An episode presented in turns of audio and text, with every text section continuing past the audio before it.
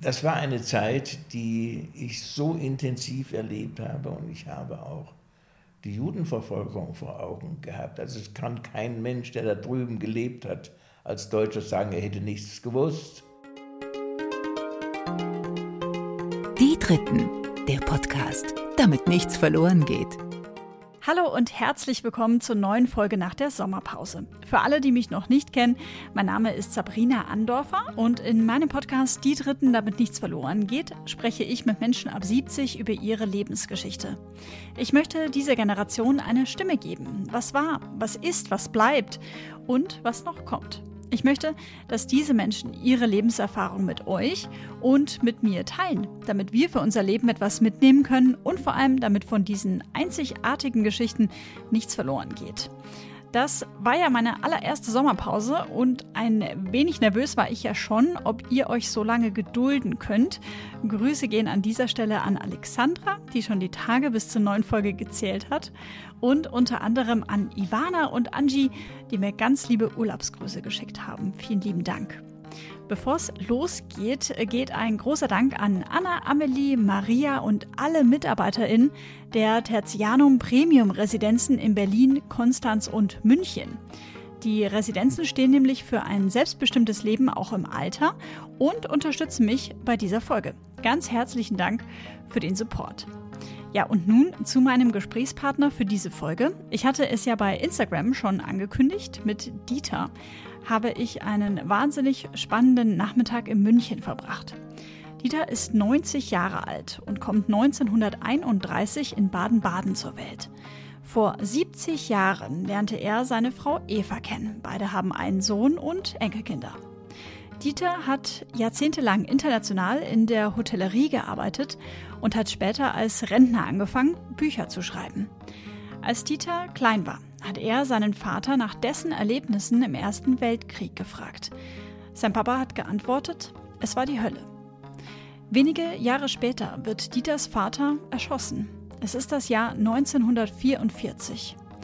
Durch den Krieg hat Dieter einige weitere Schicksalsschläge einstecken müssen. Was mich aber sehr beeindruckt hat, ist die Kraft, die er dennoch oder ja, vielleicht gerade deswegen ausstrahlt, während wir uns gegenüber sitzen. Warum es ihm wichtig war, später die Hintergründe vom Tod seines Vaters weitestgehend aufzuarbeiten, welche unfassbaren Bilder er aus seiner Kindheit bzw. Jugend in Ostpolen noch immer vor Augen hat und wie es kam, dass Dieter kurz vor Kriegsende sogar auf eine von Hitlers nationalsozialistischen Eliteschulen Napola gehen sollte. Das alles und noch viel mehr hört ihr jetzt. Ich danke Dieter und seiner Frau sehr für ihr Vertrauen und wünsche euch jetzt ganz viel Spaß beim Hören dieser Folge. Grüß Sie. Schön, Sie zu sehen. Jetzt endlich, ne? Nach ja. einem Telefonat, das wir vorher hatten. Ja. Man muss dazu sagen, wir beide kennen uns nicht. Wir haben uns jetzt gerade ähm, ja, zehn Minuten ein bisschen unterhalten, ein bisschen beschnuppert sozusagen. Ich weiß von Ihnen, dass Sie sehr spät Buchautor geworden sind und mit 82 Jahren Ihren ersten Krimi ja. veröffentlicht haben. War die Schreiberei was, was Sie schon immer interessiert hat? Ja, es war eigentlich der Traum meiner Jugend. Ich wollte Germanistik studieren und Kunstgeschichte und wollte schreiben, sei es als Journalist, sei es als freier Schriftsteller. Aber dieser Traum, der ist dann in den Kriegswirren untergegangen und dann musste ich einen anderen Weg einschlagen. Bin aber immer der Literatur sehr treu geblieben und habe dann eigentlich, als ich dann älter wurde, gesagt, jetzt kannst du deinen Jugendtraum nachholen, jetzt schreibst du mal. Und das war nicht so einfach. Äh, vor allem das Schreiben war einfach, aber das Veröffentlichen, das war schon schwierig. Und dann habe ich es geschafft, das war in den, glaube ich, in den 70er Jahren, habe ich mal einen Vortrag gehalten in meinem Club über eine Weihnachtsgans. Mhm. Aber das war kein gastronomischer Vortrag so, sondern es war eigentlich ein literarisches Thema. Denn die Weihnachtsgans symbolisierte unsere polnische Köchin, die wir hatten. Und über die wollte ich schreiben.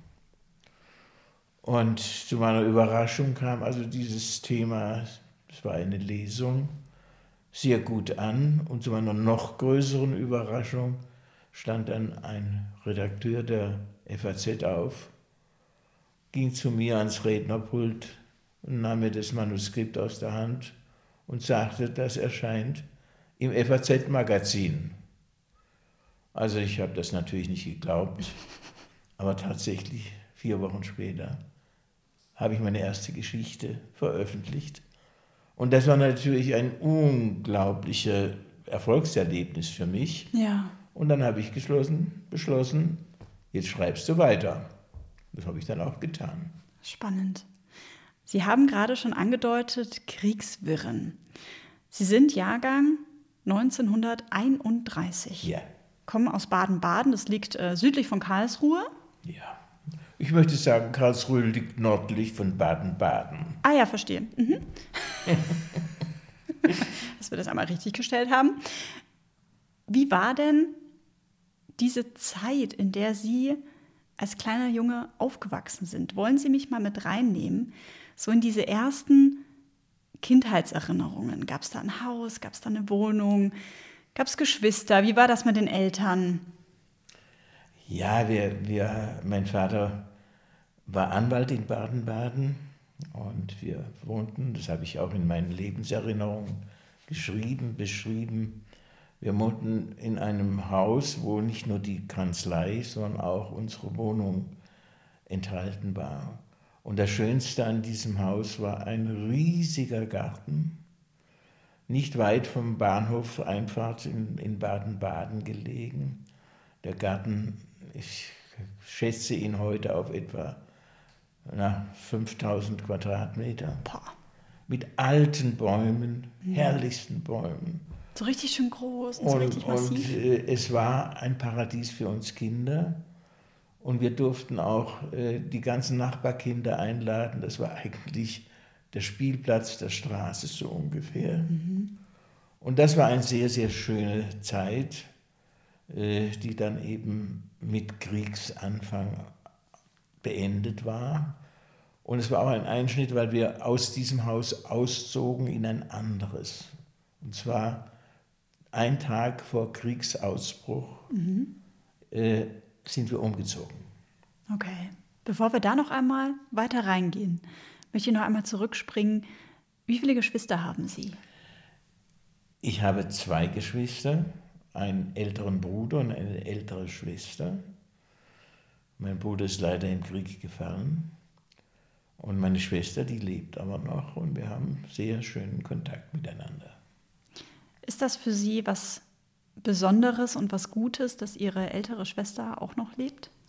Ja, das ist, es ist irgendwie beruhigend. Und man hat einfach einen Gesprächspartner, an dem man gewöhnt ist, seit man ein kleiner Junge war. Mhm. Das ist schon sehr, sehr wichtig, ja, haben Sie recht. Wie viele Jahre war Ihr älterer Bruder älter als Sie? Mein älterer Bruder ist Jahrgang 23 gewesen. Mhm. Also acht Jahre? Acht Jahre älter, ja. Und Ihre Schwester? Meine Schwester ist zweieinhalb Jahre älter als ich. Mhm. Wenn wir einmal noch mal reingehen in diesen Garten, wie würden Sie denn das geschwisterliche Verhältnis beschreiben? Ihr Bruder, ja dann mit acht Jahren deutlich älter als Sie, hat er dann noch mit Ihnen gespielt oder war er quasi schon eher außen vor, in Anführungsstrichen? Also es, er hat natürlich nicht mehr mit uns so gespielt, aber wir hatten ein sehr, sehr lebendiges Verhältnis und äh, es ist nicht so gewesen, dass der Altersunterschied irgendwo dann auf Kosten der Kontakte ging. So war es nicht. Aber äh, ich kann mich noch sehr, sehr gut an meinen Bruder erinnern, der 1942 starb mhm. als Soldat im, im Osten. Und äh, ich habe also diese, diesen Altersunterschied nie als störend empfunden. Es war so ein Aufblicken auf einen großen Bruder. Das mhm. war ein positives Verhältnis. Schön. Wie hieß Ihr Bruder denn mit Vornamen? Klaus. Klaus. Und Ihre Schwester heißt? Annemarie. Annemarie und Klaus spielen also mit Dieter mhm. im Garten, mal mehr, mal weniger. Wie kann ich mir denn den Familienalltag zu dieser Zeit vorstellen?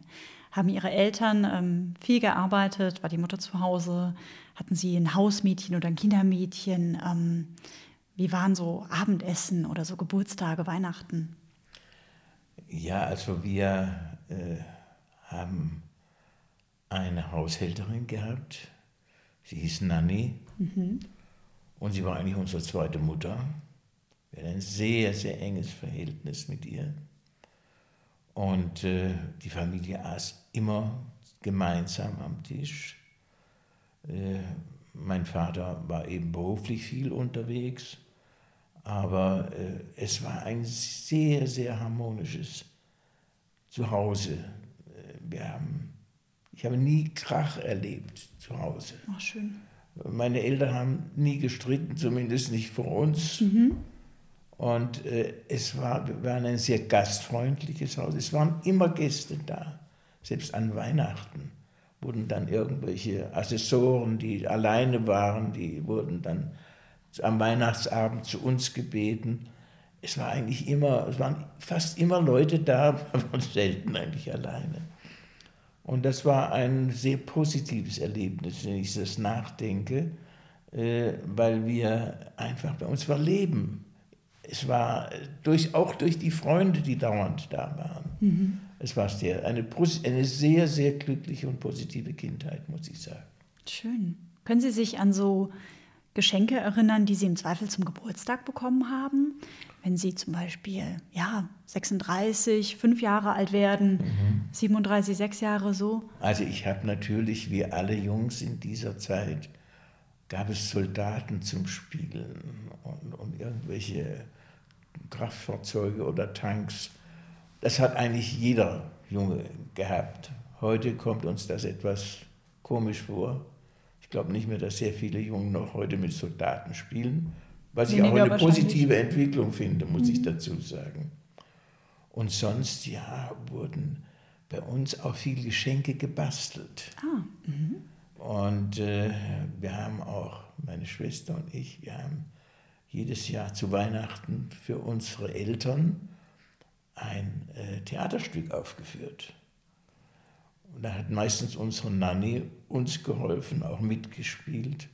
Also wir waren eigentlich ein sehr, sehr lebendiges Haus. Ja, und auch hm, kreativ. Ja. Schön. Ja. Wie würden Sie mir Ihre Erziehung beschreiben? Wenn Sie sagen offen und freundlich, aber man aß immer gemeinsam zu Abend. Da herrschte wahrscheinlich so ein bisschen Zucht und Ordnung im Zweifel auch, dass man anständig am Esstisch saß. Also äh, ich muss sagen, meine Erziehung, wenn ich das heute betrachte, war für die damalige Zeit sensationell modern. Mhm. Wir wurden nie geschlagen. Das, das ja, ist fast wir, eine Ausnahme. Ne? Wir, wir, wurden, wenn wir geschimpft, wenn wir was falsch gemacht haben, dann hat meine Mutter und mein Vater gesagt, wir reden jetzt darüber und du musst mal erkennen, dass es falsch ist. Mhm. Das war eigentlich für uns viel eindrucksvoller. Manchmal hätten wir lieber gehabt, wir hätten eine hinter die Löffel gekriegt, das wäre einfacher und die Sache wäre erledigt gewesen. Aber wir mussten das Ding immer selbst bewältigen. Mhm. Und äh, insofern, es hing sehr zusammen mit meiner Mutter, die eine weit gereiste Frau war, die in England und in China lebte. Oh. Und äh, sehr, sehr liberal, weil meine Eltern waren für die damalige Zeit ungeheuer liberal. Mhm. Das ist so eine wirklich, das hat, das hat uns Kinder alle geprägt natürlich auch. Ja, wenn Sie gerade angedeutet haben, dass Ihre Mutter eine weit gereiste Frau war, welcher Jahrgang sind denn Ihre Eltern und wie kam es, dass sie zur damaligen Zeit eine weitgereiste Frau war? Ja, also meine Mutter war Jahrgang 1901 mhm. und mein Vater war 1896 geboren. Und meine Mutter kam, ist eine Schweizerin von Geburt und kam aus einem sehr großen Bauernhaus in der Gegend von Bern. Mhm. Und äh, sie hat das für die damalige Zeit Unglaubliche getan. Sie ist mit 16 Jahren ausgebüxt und nach Italien auf eine Kunstschule. Das, ja. Und das war für die damalige Zeit, das war natürlich, sie, sie wurde von der Familie verstoßen. Und dann war sie zwei Jahre auf dieser Kunstschule, Kunstakademie. Und dann ging sie nach England, um in einem Privathaushalt den Sohn zu unterrichten als Lehrerin, als Ja. Privatlehrerin. Und dieser, diese Familie zog ein Jahr später nach Hongkong. Der Mann wurde Chef der Shell Company in Far East mit Sitz in Hongkong und meine Mutter ging mit Wahnsinn. und ist dann zweieinhalb Jahre dort in Hongkong geblieben und ist dann mit dem Transsibirien Express zurück nach Europa durch die Sowjetunion gefahren, um ihre Schwester in Baden-Baden zu besuchen. Die war die einzige der Familie, die noch zu ihr hielt. Und dort hat sie in Baden-Baden äh, einen äh, Beamten kennengelernt, der im Staatsdienst war. Und äh, das war mein Vater. Und dann haben die beiden geheiratet. Mein Vater ist dann aus dem Staatsdienst ausgeschieden, 1926 oder 27. Und äh, hat sich als Anwalt niedergelassen. Das blieb er auch bis zu seinem Tod.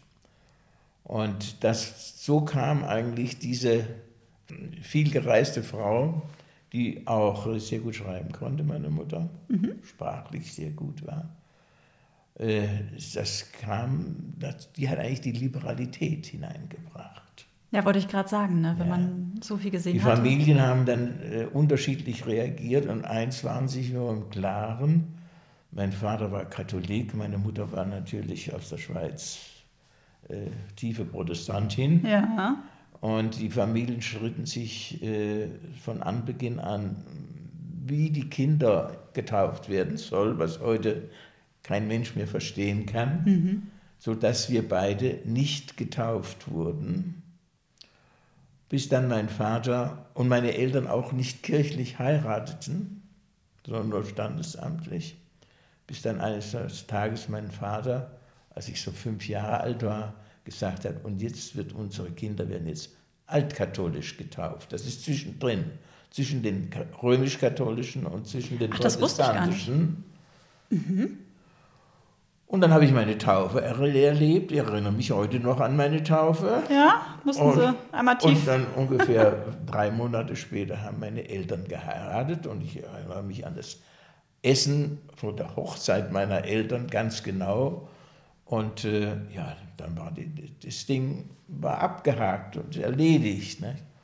Und dann haben sich die beiden Familien dann wieder angenähert. Also meine Mutter hatte dann auch zu, ihrer, zu ihren Eltern wieder Kontakt. Aber das war schon, sagen wir mal, für, für die damalige Zeit eine außergewöhnliche, wie Sie so wollen, eine außergewöhnliche Laufbahn eines jungen Menschen, das meine Mutter gemacht hat. Ja, ja, und auch gerade aus meiner weiblichen Perspektive, auch gerade von einer Frau. Ja, ja, ja, ja. Also, äh, eine Zwischenfrage: Was gab es zu essen bei der Taufe? Beziehungsweise bei Das- der Hochzeit? Quatsch, bei der Das, Hochzeit. ich erinnere mich, das war ein großes Problem für mich. Es gab Forellen als Eingang. Ja. Und ich war nicht in der Lage, die Forelle auseinanderzunehmen. Und ich, ich habe mit den Gräten gekämpft. Und also das, das ist die, die, die stärkste Erinnerung an dieses Hochzeitsessen, muss ich sagen. Der Kampf, der Ja. Kampf des kleinen Dieter, dass er satt wird und ihm nicht die äh, Gräten im Hals stecken bleiben. Ja, ja. Wenn Sie sagen, dass, dass das dann alles wieder so in geregelte Bahnen ging, in der Definition von der damaligen Zeit, logischerweise. Ja. Kinder werden alt äh, katholisch getauft, ähm, es wird kirchlich geheiratet. Ähm, Sie waren zu dem Zeitpunkt, wenn ich es jetzt richtig im Kopf habe, dann ungefähr fünf Jahre alt. Hatte das was mit der politischen Ausrichtung von Deutschland zu tun, dass Ihre Eltern sich dafür entschieden haben, oh nee, wir müssen jetzt die Kinder taufen? Meinen Sie, da gab es Also so einen Druck? Ich, nein, das glaube ich. Also Okay. Mhm. politisch nicht, das glaube ich nicht. Äh, Wir waren, sagen wir mal, politisch vielleicht ein bisschen, äh, kann ich sagen, Außenseiter. aber ungewöhnlich. Wir hatten durch die Tätigkeit meiner Mutter im Ausland, aber auch durch meinen Vater, seine Anwaltstätigkeit, sehr, sehr viele ausländische Freunde immer zu Gast, mhm. die äh, jedes Jahr zu den äh, Pferderennen kamen in Baden-Baden. Das war das große Ereignis der damaligen Zeit. Und äh, ich habe also englischen, einen englischen Onkel gehabt, obwohl der nicht mit mir verwandt war, war er mein Onkel. Ja. Also wir waren ein sehr für die damalige Zeit für international ausgerichtet. Mhm. Das war so etwas außergewöhnlich, vor allen Dingen dann eben in der Zeit, wo dann die Nazis tatsächlich sagen wir, die Szene total beherrschten. Da war das schon etwas Außergewöhnliches. Ja. Wenn wir in dieses Thema eintauchen, mich interessiert immer die Perspektive, die die Eltern vielleicht hatten. Mhm. Weil logischerweise Sie als kleiner Junge in eine Ordnung reingeboren werden, die so ist, wie sie ist, und Sie haben da keinen Einfluss drauf. Ähm, können Sie sich an Gespräche mit oder von Ihren Eltern erinnern, miteinander, die Sie im Zweifel mal mitgehört hatten, wo darüber gesprochen wurde, ob das jetzt, was da gerade passiert mit der Machtergreifung, ne, 33, ich meine, klar, da waren sie erst zwei Jahre alt, logischerweise, aber quasi, ob so die, die Richtung, in die das Land geht, ob die das gut oder weniger gut finden oder ob das Folgen für die hatte, im Zweifel, dass der Onkel aus Großbritannien doch nicht mehr kommen durfte. Gab es so Momente? Ja, das gab es natürlich vor allen Dingen dann später, als der Krieg ausgebrochen ist. Äh, in der Zeit vorher, ich möchte mal sagen, äh, hat man eigentlich leider die Nazis nicht ernst genug genommen. Man sah eben, dass ein bisschen Ordnung reinkam und die Autobahnen wurden gebaut und so weiter. Aber man war nicht so feinfühlig eigentlich zu sagen, da kommt die Katastrophe des Jahrhunderts auf uns zu. Mhm. Das hat sich dann je geändert. Mein Vater ist eingezogen worden zum Krieg. Er war auch im Ersten Weltkrieg schon Soldat gewesen und hat den Frankreich-Feldzug mitgemacht und wurde von dort aus eingezogen in den Zivildienst des Generalgouvernements, ehemaliges Polen. Was genau heißt das? Das heißt, äh, also das Generalgouvernement, das war die deutsche Verwaltung im besetzten Polen. Okay. Und da gab es eine Zivilverwaltung, eine Militärverwaltung und eine SS-Verwaltung. Mhm. Und mein Vater, der früher Beamter war, wurde aufgrund dieser alten Tätigkeit dorthin eingezogen. Das, die Zivilverwaltung dort war, um es ganz klar zu sagen, nicht für die Verfolgung zuständig der Juden und Sinti und Roma. Was ja, alles da war. Aber man konnte sich auch nicht immer raushalten. Also wir waren dieses, diese Zeit, ich bin dann 1941 tatsächlich auch dort rüber mitgezogen, die ganze Familie, zog nach Lemberg, Ostpolen, mhm. damals heute Westukraine. Und äh, das war eine Zeit, die ich so intensiv erlebt habe und ich habe auch die Judenverfolgung vor Augen gehabt. Also es kann kein Mensch, der da drüben gelebt hat, als Deutscher sagen, er hätte nichts gewusst. Das ist natürlich nicht der Fall. Und ich habe auch in meinen Lebenserinnerungen über diese Zeit geschrieben, auch über die Judenverfolgung. Und das war natürlich ein Gespräch, da musste man sehr vorsichtig sein. Aber ich habe auch mitbekommen, dass meine Eltern eben auch zum Teil mit uns darüber gesprochen haben. Mhm.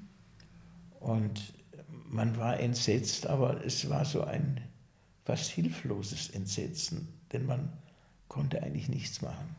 Weil es schon zu spät war? Es war, es war zu spät und man hatte, man hatte keine. Und mein Vater hat noch versucht, äh, ein bisschen was zu, mit einer Jüdin, die er kannte, die zu retten. Aber im Grunde genommen war man hilflos. Und äh, mein Vater wurde dann 1944 erschossen. Oh Gott. Ja, Äh, wir haben zuerst angenommen, vor unserem Haus, wir waren, wir waren schon einen Tag äh, aus, aus Lemberg geflohen, zurück nach Deutschland und da kam also ein, ein Wagen, ein deutscher Wagen fuhr vor, ein deutscher Hauptmann stieg aus äh, und hat sich bei meinem Vater, der auch gerade wegfuhr mit dem Auto, erkundigt, äh, wo die und die Straße sei. Und dann hat er die Pistole gezogen, hat meinen Vater erschossen, hat seinen Assistenten erschossen und äh, ist dann geflohen. Wurde nicht, nicht äh, gepackt, obwohl unten an der Straße unten ein, eine Wache war und oben eine Wache war. So dass wir, wir haben, wir haben die ersten, ja, sagen wir bis die ersten anderthalb Jahre haben wir geglaubt, mein Vater ist von der SS erschossen worden, mhm. weil er in einem sehr, sehr harten Kampf mit der SS war. Es hat sich aber nachher nicht äh, bewahrheitet und ich habe dann nach dem Krieg festgestellt, dass ein äh, ukrainischer, sowjetisch-ukrainischer äh, Partisanenoberst meinen Vater erschossen hat. Mein Vater wollte eigentlich den Ukrainern Selbstständigkeit und Freiheit verschaffen. Und das war sein Todesurteil. Er wurde also dann praktisch erschossen. Das heißt, das war also ein ukrainischer, ein ukrainischer Bürger, Partisanen, der pro Hitler war sozusagen. Äh, ein, ein äh, sowjetischer Agent, mhm. der hinter den Linien äh, agierte. Ich kenne seinen Namen, ich kenne nicht nur seinen Namen. Ich war, als ich dann zum ersten Mal wieder nach Lemberg fuhr, 1990, als die Wende kam, war ich auch auf seinem Grab. Das Grab meines Vaters habe ich nicht mehr gefunden, das war eingeebnet. Und das war dann, diese Reise, muss ich sagen, das war dann eine meiner eindrucksvollsten Reisen. Ich bin viel gereist in meinem Leben, ja. auf der ganzen Welt. Aber das, diese Reise war natürlich ganz besonders eindrucksvoll für mich. Ja, und auch die emotionalste wahrscheinlich. Ja, ja. Ne? Ich habe so viele, so viele Fragen noch mhm. zu dieser Zeit. Ich ähm, springe einmal zurück, als Sie zehn Jahre alt sind, 1941, und umziehen müssen nach Ostpolen. Können Sie sich erinnern, was Ihre Eltern zu Ihnen gesagt haben, warum das jetzt so ist? Können Sie sich erinnern an im Zweifel auch vorher schon Kriegsgeschehen, Flucht in Bunker oder den Keller? Also es war, sagen wir mal, wir waren ja in Deutschland äh, nach diesem Frankreich-Feldzug, waren wir ja noch nicht im Bombenhagel äh, es ging uns eigentlich äh, viel besser als den meisten anderen Nachbarn. Und äh, mein Vater ist dann im Jahre, im Frühjahr 41, ist er eingezogen worden in die westlichen Hälfte des Generalgouvernements. Damals war Lemberg noch russisch, von den Russen besetzt. Mhm. Und er war dann in Krakau tätig. Und äh, mein Vater hat gesagt, ich habe jetzt hier praktisch wieder eine Position hinter der Front, wollt ihr nicht zu mir kommen und hier leben? Weil hier ist es im Zweifel auch sicher? Ja, das war da. Also wir hatten da nicht die Idee, dass es mhm. unsicher war. Ja, sondern auch, weil die Familie vielleicht auch zusammen sein wollte? Ja, natürlich. Das mhm. war der Haupt, das war der, der, der Hauptgrund eigentlich ja, gewesen. Ja. Und es gab natürlich, in Lemberg gab es eine deutsche Schule. Äh, und und äh, es war, ich möchte mal sagen, in Anführungszeichen, in den ersten Monaten eigentlich fast Normalsituation, mhm. mhm. bis man dann erkannte, was dann tatsächlich sich abspielte. Mhm. Das war dann schon die. Und dann konnten wir auch nicht mehr zurück. Ja, wenn wir noch einmal über Ihren Vater sprechen. Sie haben vorhin gesagt, er wurde schon eingezogen im Ersten Weltkrieg. Ja. Er musste damals ähm, kämpfen. Ja. Hat er darüber mit Ihnen mal gesprochen? Ja. Ja? Sehr intensiv oh. sogar. Also mein Vater hat, ein, hat ganz jung gewesen natürlich Und er hat bei Langemark gekämpft. Und mein Vater hat mir nicht nur mit mir gesprochen, also wir hatten immer am Sonntag nach dem Frühstück, mein Vater und ich, ein Gespräch über geschichtliche Themen, römische Geschichte. Und so kam auch die Geschichte des Ersten Weltkriegs aufs Tapet. Und er hat mir sehr genau das Grauen geschildert. Wie, alt, er, das, wie alt waren Sie? Ja, also, er hat es, also ist keineswegs so, also ich war damals, als wir diese Gespräche führten, führten das war so ab meinem 10., 11. Lebensjahr, vorher war ja zu klein gewesen. Ja, genau, ja. Und äh, er hat mir also äh, dieses, diese Weltkriegs-1-Erlebnis, er ist auch schwer verwundet worden im Ersten Weltkrieg, das hat er mir sehr, sehr präzise und genau und auch mit Entsetzen ja, in der Stimme erzählt, wie schlimm ihn das auch getroffen hat. Können Sie sich an einen bestimmten Satz erinnern, den er zu Ihnen gesagt hat? Das kann ich jetzt heute, jetzt, vielleicht erinnere ich mich noch, aber das kann ich jetzt auf Anhieb nicht sagen. Mhm. Aber das hat mich auch sehr geprägt, muss ich sagen. Also ich habe den Krieg durch diese Erzählung meines Vaters nie als eine heroische gute Tat angesehen, sondern ich war mir darüber im Klaren, dass ein Krieg immer sehr schlimm ist. Und das war ja gegen eigentlich gegen alles, was man sonst in der Schule lernte. Das wurde ja das, der, der, Mann als Krieger hochgelobt. Das Vaterland und. Ja, äh, Vaterland äh. Und, und weiß Gott was alles. Das war, das war nicht der Fall bei uns.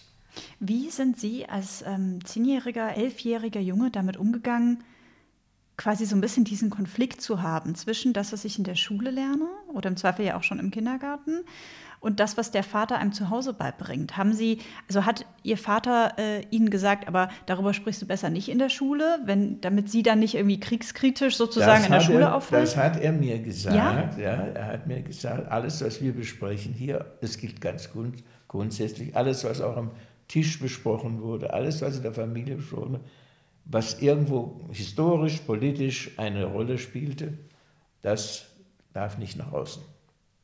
Das war, das wussten wir ganz genau.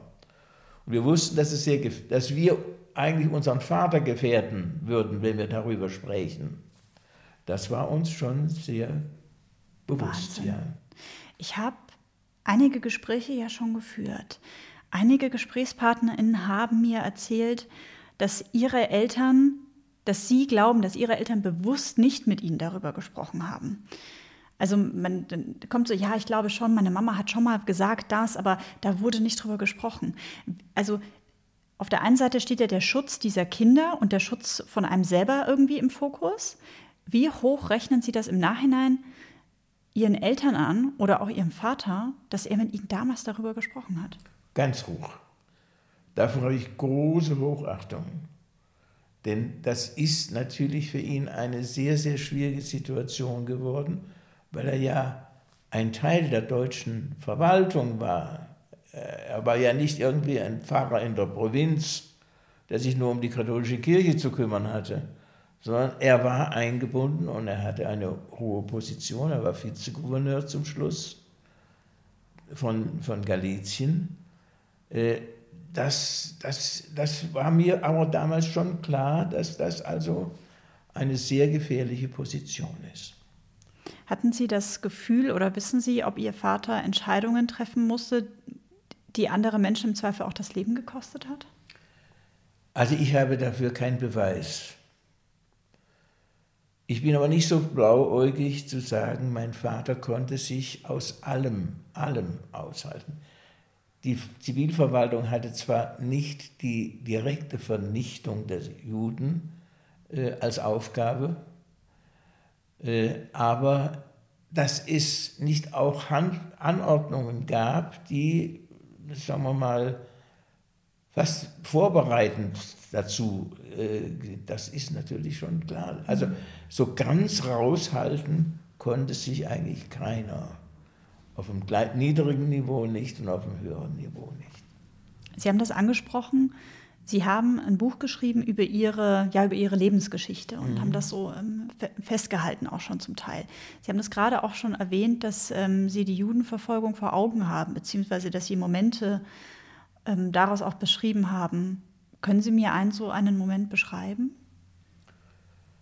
Wo ich die Judenverfolgung vor Augen hatte. Oh, das ist, das, das sind zwei. Erstens mal hat man natürlich in Lemberg Arbeitskolonnen gesehen, die alle den Judenstern trugen, mhm. bewacht von SS-Leuten. Man hatte, äh, wir haben selbst sich in dem Buch spielen zwei jüdische Menschen eine Rolle. Für jeden habe ich eine Geschichte geschrieben.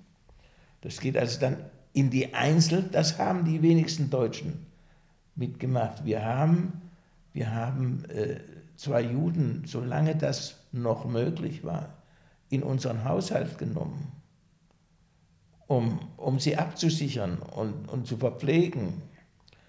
Aber das, das, das Schlimmste ist, was ich erlebt habe, äh, wir hatten eine Kutschfahrt, ein, ein, ein Bekannter von meinem Vater hatte eine Kutsche zur Verfügung gestellt und hat uns Kindern gesagt, fahrt doch mal mit der Kutsche durch Lemberg und Ausflug machen.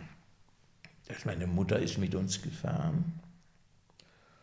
Und wir fuhren dann auf den sogenannten Schlossberg, das ist die höchste Erhebung in Lemberg, parkartige Anlage. Und als wir oben hochkamen, haben wir Schüsse gehört und von dem Berg haben wir nach unten gesehen in das Ghetto, wie die SS-Leute die Menschen aus den Häusern rausgejagt haben, zum Teil erschossen haben. Äh, da wurde das Ghetto geräumt. Die kamen alle dann in ein KZ. Also ich habe mit eigenen Augen als Kind habe ich gesehen, wie die SS vorgegangen ist um diese Menschen dann rauszubringen, zu, mit dem Ziel, sie zu, zu töten. Also, da, Sie können sich vorstellen, und dann kommt man nach Hause. Meine Mutter war natürlich, wir wussten das gar nicht. Mein Vater wusste nicht, dass das an diesem Tag stattfindet. Und wir kamen dann nach Hause und dann haben meine Eltern zu uns gesagt, ihr müsst darüber leider schweigen. Ihr dürft nicht darüber reden. So war die Situation. Haben Sie in dem Moment, als Sie dort auf dem Hügel stehen und dieses Grauen mit anschauen mhm. müssen, also ist man fühlt man dann was? Kann man was fühlen als kleiner Junge? Ist man, also ich meine, 10 F12 werden sie wahrscheinlich gewesen sein, so roundabout. Kann man da, haben sie sich weggedreht? Haben sie ihrer Mama gefragt, Mama, Mama was passiert da? Äh, wissen Sie, es war so, so, offensichtlich, dass ich das gar nicht fragen musste. Weil man sah die SS in den Uniformen mit den Waffen in den Händen. Man sah das, die Häuser brennen, die haben sie angesteckt. Man sah Leute aus den Fenstern rausspringen. Unten wurden die Leute getrieben wie Vieh. Ja, wissen Sie, dazu brauchen Sie dann keine Erklärung mehr. Da ist, das ist, und, und das ist einfach für mich sehr lebensprägend gewesen, muss ich sagen. Diese ganzen Erlebnisse, diese Jahre in Lemberg, natürlich auch mit dem Tod meines Vaters, das war für mich so prägend für mein restliches Leben, äh, dass da, ich habe mich eigentlich, ich habe so versucht, mir ein bisschen was von der Seele zu schreiben, aber im Grunde genommen bleibt das natürlich immer. Mhm. Hatten Sie Albträume? Nein, das kann ich nicht sagen. Das kann, Albträume kann ich nicht sagen. Aber ich, ich möchte mal sagen, ich bin dann in der Nachkriegszeit sehr wach geworden gewesen über die Entwicklung, die dann eintrat, die ich sehr positiv fand. Ja. Also politisch hatte, in meiner politischen Einstellung hat es natürlich auch eine ganze, eine ganze Menge bewirkt, ohne Frage. Ja. Und wenn ich heute so die Tendenzen der rechten Politik leider auch in unserem Land sehe, dann ist das für mich eine Katastrophe. Mhm. Würde man sich fast wünschen, dass man das mit 90 Jahren nicht, ja. nicht mehr mitmachen muss. Ne? Man Aber kann sich nicht aussuchen. Ja. Dieses Gefühl, als dann ihre Eltern zu ihnen sagen, ihr dürft darüber aber nicht reden. Ja. Ist das dieses Gefühl von Hilflosigkeit, ausgeliefert sein? Äh, ein gewissen, ja, das, da treffen Sie einen Nagel auf den Kopf. Man ist, man fühlt sich dann hilflos. Und, und äh, man fühlt sich auch bedroht. Nicht? Und, und ich habe es ja auch erlebt in meiner Klasse, in meiner Schule. Ja, da waren Jungs in meinem Alter, die haben geprahlt damit, dass die Juden endlich äh, ihr gerechtes Urteil erfahren. Also das, das nehmen sie natürlich dann sehr, sehr wach auf. Das ist ganz klar. Was macht das mit einem jungen Menschen, der dann aber in der Schule das mitbekommt, dass andere Mitschüler rumprahlen, aber weiß, wenn er jetzt einen falschen Satz sagt, dann passiert was. Also was macht das? Ich finde das, also ich bin so groß geworden, wenn ich Ungerechtigkeiten sehe oder da wird jemand gemobbt, so in der Schule, dann gehe ich da hin und sage, hört auf. So bin ich groß geworden. Für mich ja. war das nie, nie eine Frage von nicht helfen. Also das hat die Auswirkung, dass äh, auch ich selbst sehr darauf achte, mit wem ich zusammen war. Äh, ich äh, habe dann ja auch, ich musste ja Mitglied der Hitlerjugend werden und habe dann also auch äh, die unglaublichsten Wehrertüchtigungslager musste ich mitmachen und so weiter. Also ich habe einen sehr großen Abstand zu diesen, zur ganzen Bewegung Hitlerjugend. Das war für mich, es, war für, es hat nicht zu mir gepasst. Aber das hat natürlich auch, das hat sich auch dann ausgewirkt, das, was ich erlebt habe. Wenn ich das nicht erlebt hätte, hätte ich wahrscheinlich genauso mitgemacht wie alle anderen. Mhm. Na gut, aber Sie haben sich ja jetzt auch nicht gefreut über diesen Anblick. Auch vom, vom Hügel auf ins Ghetto. Und andere ja. hätten sich vielleicht ja gefreut. Also hat es ja vielleicht auch, auch vielleicht mit der Erziehung zu tun, mit der liberalen es, Welt, in der Sie, nein, oder? Sie, also ich glaube, dass mhm. eigentlich äh, ein sagen wir mal, nur Kinder hätten sich nicht entsetzt, als sie das sahen, wenn die von ihren Eltern so erzogen worden sind. Das, und das gab es. Mhm. Das gab es. Das gab es, dass also diese, sagen wir mal, ja, nationalsozialistische Geist, um das mal so zu, zu sagen, das haben ja viele Eltern auch tatsächlich auf ihre Kinder übertragen. Ja, und Feindbild zwangsweise. Das gab es sehr häufig. Mhm. Das war bei uns natürlich nicht der Fall. Also insofern habe ich, sagen wir mal, in der Auswahl meiner Spielkameraden, wenn Sie das so gefragt haben, da war ich sehr vorsichtig. Mhm.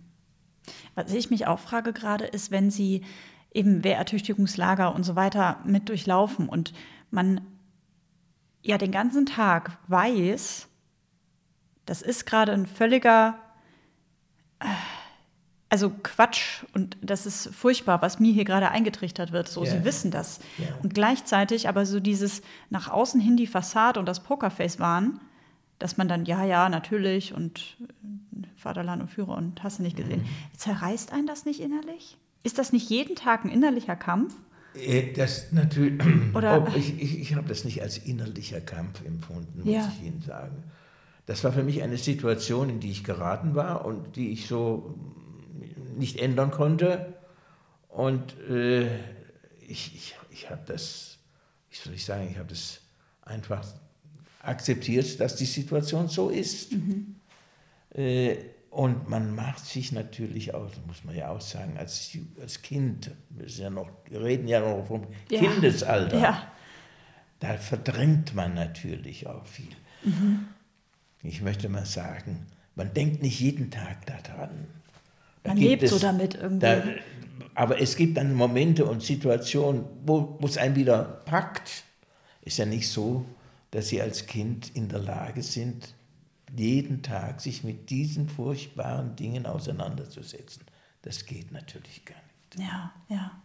Was ist mit den beiden Personen passiert, die bei Ihnen im Haus gelebt haben? Die beiden Juden, die ihre Eltern ja. versucht haben zu schützen? Also der eine ja, hieß Wien, der Wien. Der Wien ist an einer Blutvergiftung gestorben und dadurch der Vernichtung und dem Mord entgangen. Und das war schon auch eine Erkenntnis meiner Eltern von uns Kindern. Wir haben den sehr gerne gehabt, äh, dass man eigentlich fast glücklich war, dass er eines natürlichen Todes gestorben ist. Mhm. Das schreibe ich auch in diesem Buch genauso.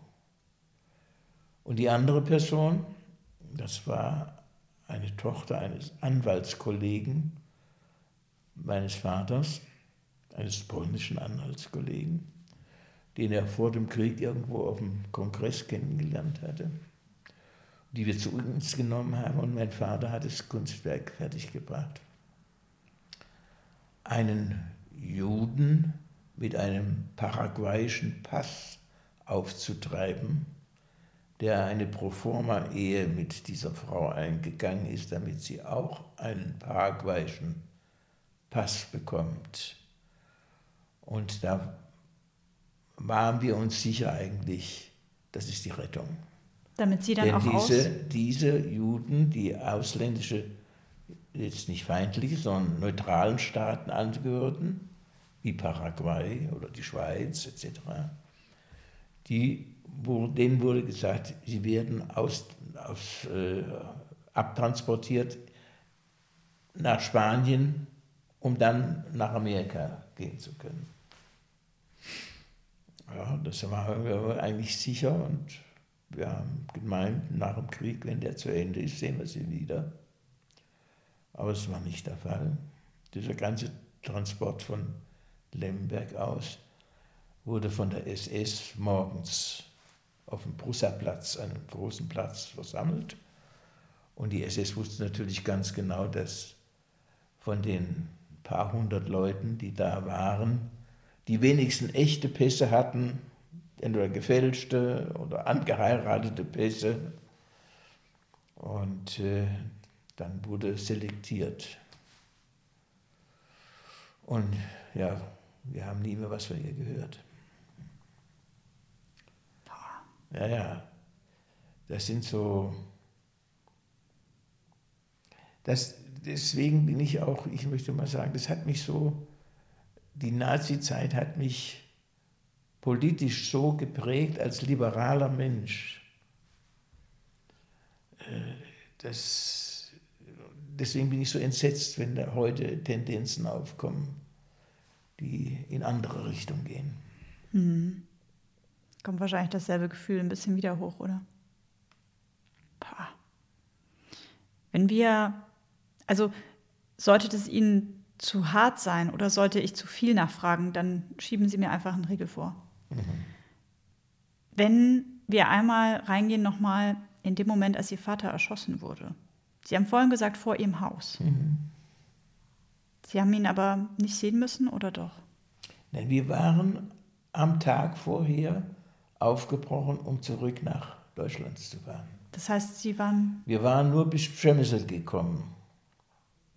Und an dem Vormittag ist mein Vater erschossen worden und sein, seine Mitarbeiter kamen nach Przemysl, um uns zu informieren, uns zurückzuholen nach Lemberg. Und dann? Und dann mein Vater begraben worden in Lemberg, wollte er auch.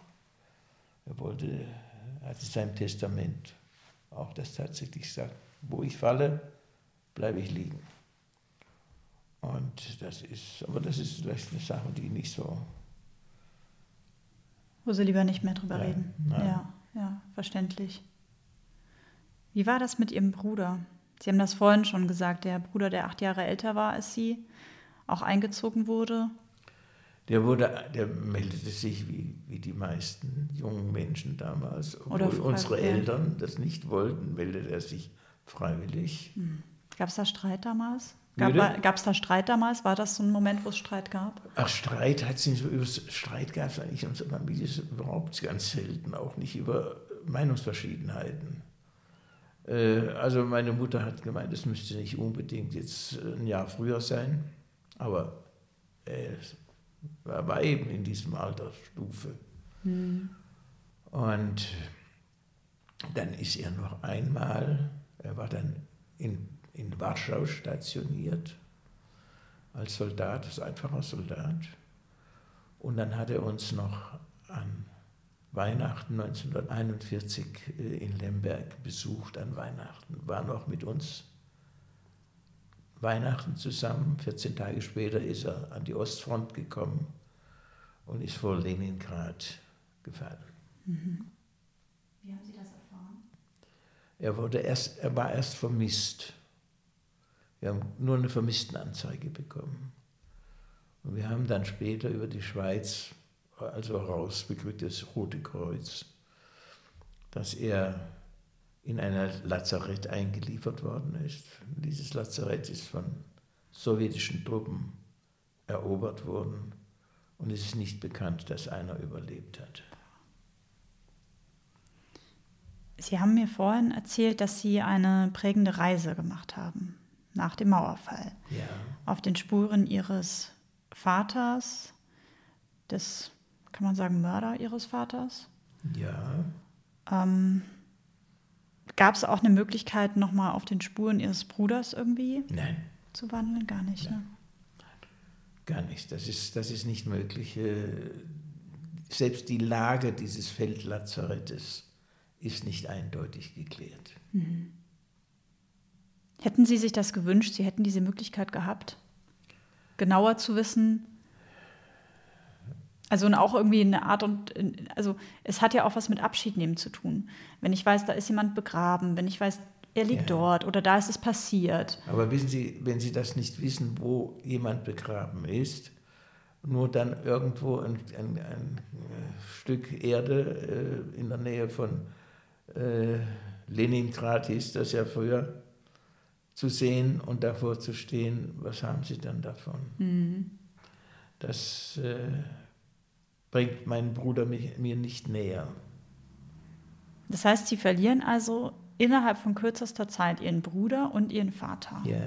All diese Jahre, ne, also 41 bzw. Anfang 42 und dann ähm, ihr Vater 44. Yeah. Gleichzeitig sehen sie, was mit den Menschen passiert, die bei ihnen im Haus leben. Sie müssen oben auf dem Hügel stehen, um das Ghetto und ne, die, die Jagd der SS auf die Menschen dort anzuschauen. Und sind ja noch nicht mal ein Teenager. Sie sind ja immer noch Kind. Das ist echt heftig. Das ist echt schlimm. Ist das was, worüber Sie dann später auch im Zweifel auch mit ihrer Schwester gesprochen haben oder mit ihrer Mutter oder? Äh, ja, mit meiner Mutter habe ich darüber gesprochen. Mhm. Mit meiner Schwester habe ich weniger damit darüber gesprochen, mehr mit meiner Mutter darüber gesprochen. Meine Mutter ist dann auch leider sehr früh gestorben. Sie ist also dann 1953 gestorben, also mhm. wenige Jahre eigentlich später. Und äh, es ist dann auch irgendwo mal der Punkt gekommen, wo man, sagen wir mal, sich nichts mehr Neues darüber sagen konnte. Und äh, man muss dann auch aufpassen, dass man, sagen wir mal, dass das nicht das normale Leben total beherrscht. Man muss da auch ein bisschen vorsichtig sein. Äh, und es ist natürlich auch ein, das habe ich auch gemerkt, nicht nur bei Familienmitgliedern, auch bei Freunden aus dieser Zeit, man hat durchaus unterschiedliche Erinnerungen.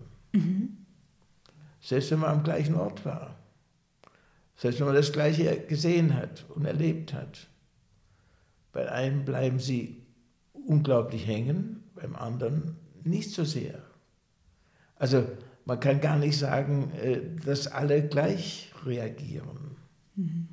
Und viele, äh, habe ich auch festgestellt, die wollen einfach diese Erinnerung, diese furchtbare loswerden. Ja. Also ich sage, das will mein ganzes Leben nicht danach, daran denken müssen.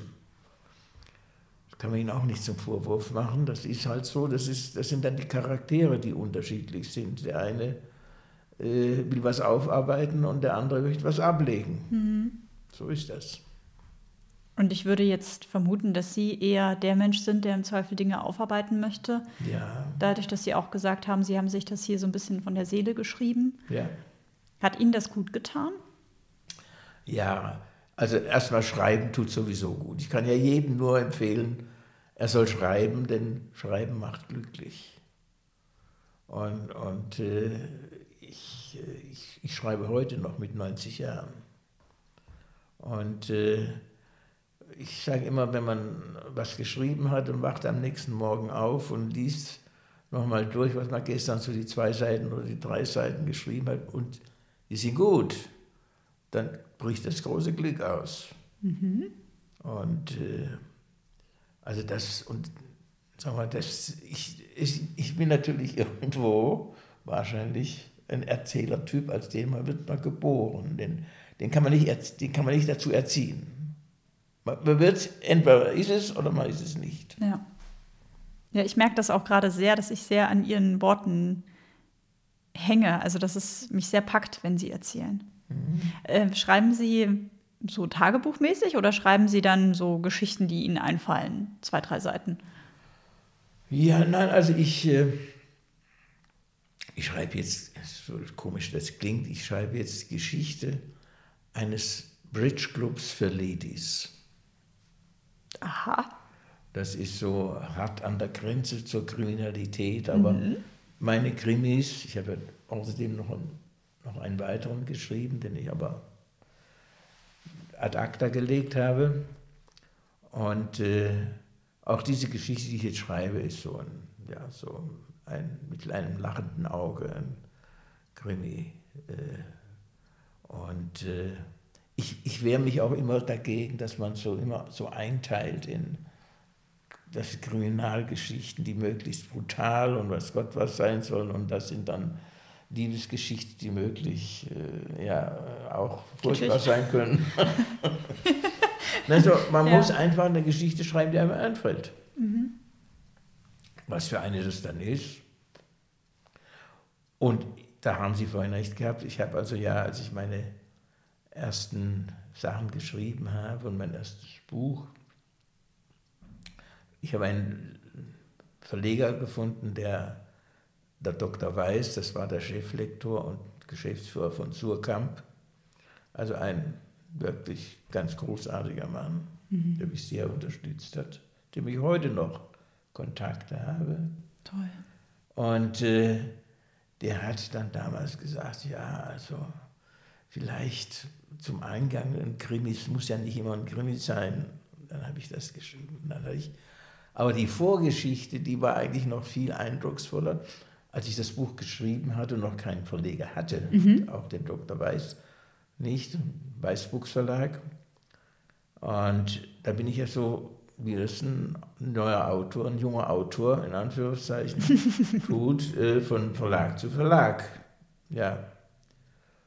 Und dann habe ich so also von dreien habe ich dann gehört, Sie kommen hier an mit über 70 Jahren. Und wir sollen einen, Verle einen Autor in Verlag nehmen, der so alt ist. Ja, da haben Sie vielleicht ein Buch geschrieben, dann sind Sie nicht mehr da. So Aussagen? Ja, so Aussagen habe ich auch gehabt. Boah. Ja, ja. Oh, wie positiv. Ja, ja. War gut, aber das, Boah hat mich eigentlich, ich, du musst jetzt Das hat ihn im Zweifel eher auch angespornt, oder? Ja, also, so. klar, ich das sagen, gut, also dann werde ich halt 90. Könnte mich 20 Jahre binden. Ja. Aber ah, das ist schon fies. Ja, ja. Das ist ja auch sowas, was ja auch so ein bisschen hinter meinem Podcast steht. Ne? Ja. Mit Menschen ab 70 Jahren zu sprechen, heißt nicht, dass die jetzt morgen alle ja. so weg sind. Im Gegenteil. Und das heißt auch nicht, dass Menschen mit 90 Jahren morgen weg sind. Ja, ja, gut. Ich meine, irgendwann also ist die Zeit ist, endlich. Aber wissen Sie, man ist ja, wenn man so alt wird wie mhm. ich und dabei noch, ich möchte sagen, alles essen und trinken kann mhm. und noch klar denken kann, dann ist eigentlich die Welt in Ordnung. Da hat man keinen Grund, sich irgendwo zu beklagen. Da muss man dankbar sein. Da muss man sehr, sehr dankbar sein. Dass man das ja. erleben darf. Ne? Ja, ja. Wenn wir einmal zurückgehen in die Zeit ähm, 1944, das heißt, Sie sind 13, 12, 13, als Ihr Vater stirbt. Wie geht danach Ihr Leben weiter? Ja, das geht natürlich äh, weiter, wie es eigentlich die Verhältnisse noch zulassen. Nicht? Das ist, da, da bin ich ja wie alle anderen auch. Äh, eines Tages waren die Franzosen in Baden-Baden. Das heißt, Sie sind dann wieder zurück nach Baden-Baden? Ja, wir sind nach Baden-Baden. Wir hatten dort noch unser, unser Haus gehabt. Wir wollten ja gar nicht auf Dauer dort bleiben. Mein Vater wollte ja auch äh, wieder Anwalt werden, wenn der Krieg zu Ende ist. Und, und äh, es war ja gar nicht geplant, dort auf Dauer zu bleiben. Ja. Ja, dann kamen die Franzosen und äh, ja, vorher hatte ich noch ein, ein, ein, tolles Erlebnis, dass dann ein Ortsgruppenleiter und irgendein Nazi in Baden-Baden kam, der die, ein, die Idee hatte, ob ich nicht auf die Napola gehen sollte. Hm. Wissen Sie, was das war? war das Nationalpolitische Erziehungsanstalten. Diese Eliteschmiede, Das war die ne? Eliteschule und in Angesicht und weiß Gott was. Und dann habe ich dem Mann gesagt, es tut mir leid, ich würde das sehr gerne hingehen, aber ich habe ein Attest eines Arztes, dass ich eine Leberschwellung habe und Sportverbot. Und ohne Sport wollen sie mich dort nicht dorthin schicken. Aber das ist natürlich sehr bedauert, ich habe es auch sehr bedauert. Ja, und dann äh, war das erledigt. Und dann kamen die Franzosen. Äh, gab es das Attest wirklich oder, war, oder haben Sie das doch, erfunden in dem Moment? Doch, es, es, gab so ein, es gab so ein Attest. Weil Sie das wirklich hatten oder weil Sie mit einem Arzt, den Sie bekannt waren, gesagt haben? Ich muss Ihnen sagen, ich weiß es bis auf den heutigen aha. Tag nicht. Wir machten also in diesem Wehrertüchtigungslager, ja. wurde, wurden wir auch medizinisch untersucht. Und äh, der, der Arzt, der war ein paar Tage dabei und ich machte also natürlich auch beim 1000 Meter Lauf nicht den besten Eindruck. Und, äh, und dann hat er, ob er aus Mitleid oder tatsächlich, ich weiß es ah, nicht, okay. hat er mir ein Sportverbot erteilt. Und dann habe ich gesagt, das müssen Sie mir bestätigen, denn ohne Bestätigung von Ihnen sagt ja jeder, ich will nicht. Ja. Das hat er mir bestätigt. Und das hat mich vor vielen gerettet, muss ich sagen. Sodass mir völlig wurscht war, ob ich jetzt wirklich eine Leberschwellung habe ja, oder verstehe. nicht. Das war völlig, völlig unwichtig. Mhm.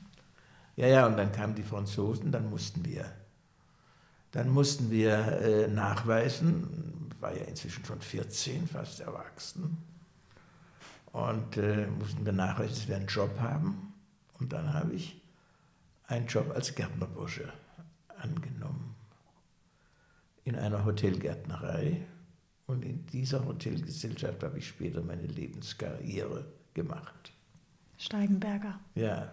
Und ich möchte mal so sagen, diese, ich habe dann in der Folgejahre, weil wir ja kein Geld mehr hatten, mein Vater war ja, hat keine Einnahmen mehr erzeugen können und meine Mutter hatte keine Pension bekommen. Also ich musste dann in den Folgejahren neben der Schule in sehr vielen handwerklichen, handwerklichen Arbeiten erledigen. Ich war in einer Ziegelfabrik tätig. Ich war bei General Motors in, in Biel am Band gestanden. Äh, ich, ich habe als Teppichleger gearbeitet. Und ich muss Ihnen sagen, diese Erfahrung, die ja außerplanmäßig war, das hätte ich ja früher nicht, eigentlich in normalen Umständen nicht gemacht. Für die bin ich so mein Leben dankbar gewesen, denn ich habe kennengelernt, was Handarbeit ist und was auch die Menschen, die mit denen ich zusammenarbeite, ganz einfache Leute, also was die für ein, ein gute Kameraden waren, hilfsbereit. Ich habe in der Schweiz äh, auf einem Bauernhof gearbeitet. Äh, also der, der Knecht, der ein ziemlich riesiger Kerl war, der hat gemerkt, dass ich war sehr klein und schwach und schlecht ernährt. ja, der hat mir geholfen. Das vergesse ich nie, dass einfache Menschen so gute Arbeitskollegen sein können. Mhm. Also das war, das war eine tolle Erfahrung eigentlich für mich. Obwohl es gleichzeitig wahrscheinlich auch extrem hart war und sehr anstrengend. Ja, natürlich, das ist mhm. logisch. Das Anstrengende war, am Brennofen zu arbeiten in der Ziegelei. Das äh, ist schon das Schlimmste gewesen für mich, körperlich in der mhm. Anstrengung. Und das dann auch noch mit Hunger? Sie haben es gerade ja, angedeutet. Ja, also gut, das sagen wir mal, das ging ja dann, Hunger gab es noch bis 48, Währungsreform. Und dann ging es eigentlich aufwärts mhm. mit dem Hunger. Oder nicht mehr so gewirkt. Nicht? Aber das ist natürlich diese, ich, ich habe diese Nachkriegsjahre sehr intensiv erlebt auch. Äh, Schwarzhandel und Schiebereien und Kaffee, Zigarettengeschäfte machen, alles. Mhm. Äh, und äh, das können sich ja heute Menschen also mal ihres Alters eigentlich überhaupt gar nicht mehr vorstellen, wie das war. Man schrammte ja immer so mit den ganzen Handelsgeschichten, die man machte, hart am Gesetz vorbei. Und, äh, und trotzdem, es, es, es war eine, trotz dieses furchtbaren Krieges auf einmal eine Aufbruchsstimmung da, die äh, ich auch sehr vor Augen habe. So, jetzt packen wir es an. Das, das war, es war insofern eine, eine sehr lehrreiche Zeit für mich gewesen. Mhm. Doch. Haben Sie dann auch mit 14, 15, 16 dann die Rolle des Familienoberhaupts, Ernährers irgendwie so auch eingenommen? Wenn Sie angedeutet haben oder gesagt haben, dass Ihre Mutter keine Pension bekommen hat, dass das Geld sehr knapp war, ähm, ich weiß nicht, wie es ihrer Schwester ergangen ist, die zwei Jahre älter war als sie. Ja, die hatte genauso, die hat auch sich genauso be, äh, ja. bemüht, was dazu zu verdienen. Dass, also nein, die Rolle des Familienoberhaupts, das, das kann, kann, keine Rede sein. Mhm. Und, und wissen Sie, es ist auch so, äh, bei uns gab es eigentlich kein Familienoberhaupt. Es war die Familie. Es war die Familie. Mhm. Und meine Mutter und mein Vater, die waren absolut gleich. Ja. Das, da gab es keinen Unterschied, dass der eine eine wichtige Rolle gespielt hat. Und, und das habe ich nie erlebt eigentlich. So dominanter Vater, und es gibt auch dominante Mütter. Also nein, das gab es nicht. Und, und, deswegen kam ich auch nie auf die Idee, ich müsste eine solche Rolle überhaupt hm. übernehmen. Ja, das ist schön. Hm. Wie hat Ihre Mutter ähm, den Tod Ihres Mannes verkraftet, verarbeitet? Gar nie. Gar nie, gar nie. Also das ist, äh, äh, das war, das, das merkte ich dann, sie, dass sie eigentlich zusammenfiel und ja keine Lebensfreude. Also das, das hat, äh, ich habe überhaupt nie mehr gesehen, dass sie wirklich dem Leben ganz positiv zugewandt war. Das nicht. Hm. Hängt das dann auch mit Ihrem früheren Tod zusammen, 53? Ja. Wo wir aber jetzt auch nicht weiter drüber sprechen. Nein. Wobei ich eine Frage dazu habe. Wenn Sie sie nicht beantworten mhm. wollen, okay. Hätten Sie sich gewünscht, dass es damals schon im Zweifel das Wort Depression gegeben hat, dass es damals schon Möglichkeit, Möglichkeiten gegeben hätte, Hilfe zu holen? Also das Wort Depression ist äh, mir nicht, ist mir damals schon bekannt gewesen. Ah, okay. Dass, äh, dass es Depressionen gab. Mhm. Und, und äh, sicherlich, äh, man hat Depressionen vielleicht nicht so als Krankheitsursache äh, gesehen, wie das heute, ja, es weiß, dass es solche Ursachen haben kann. Aber Depressionsmomente, das gab es natürlich auch. Mhm. Darüber auch habe ich auch mit meiner Mutter gesprochen, natürlich.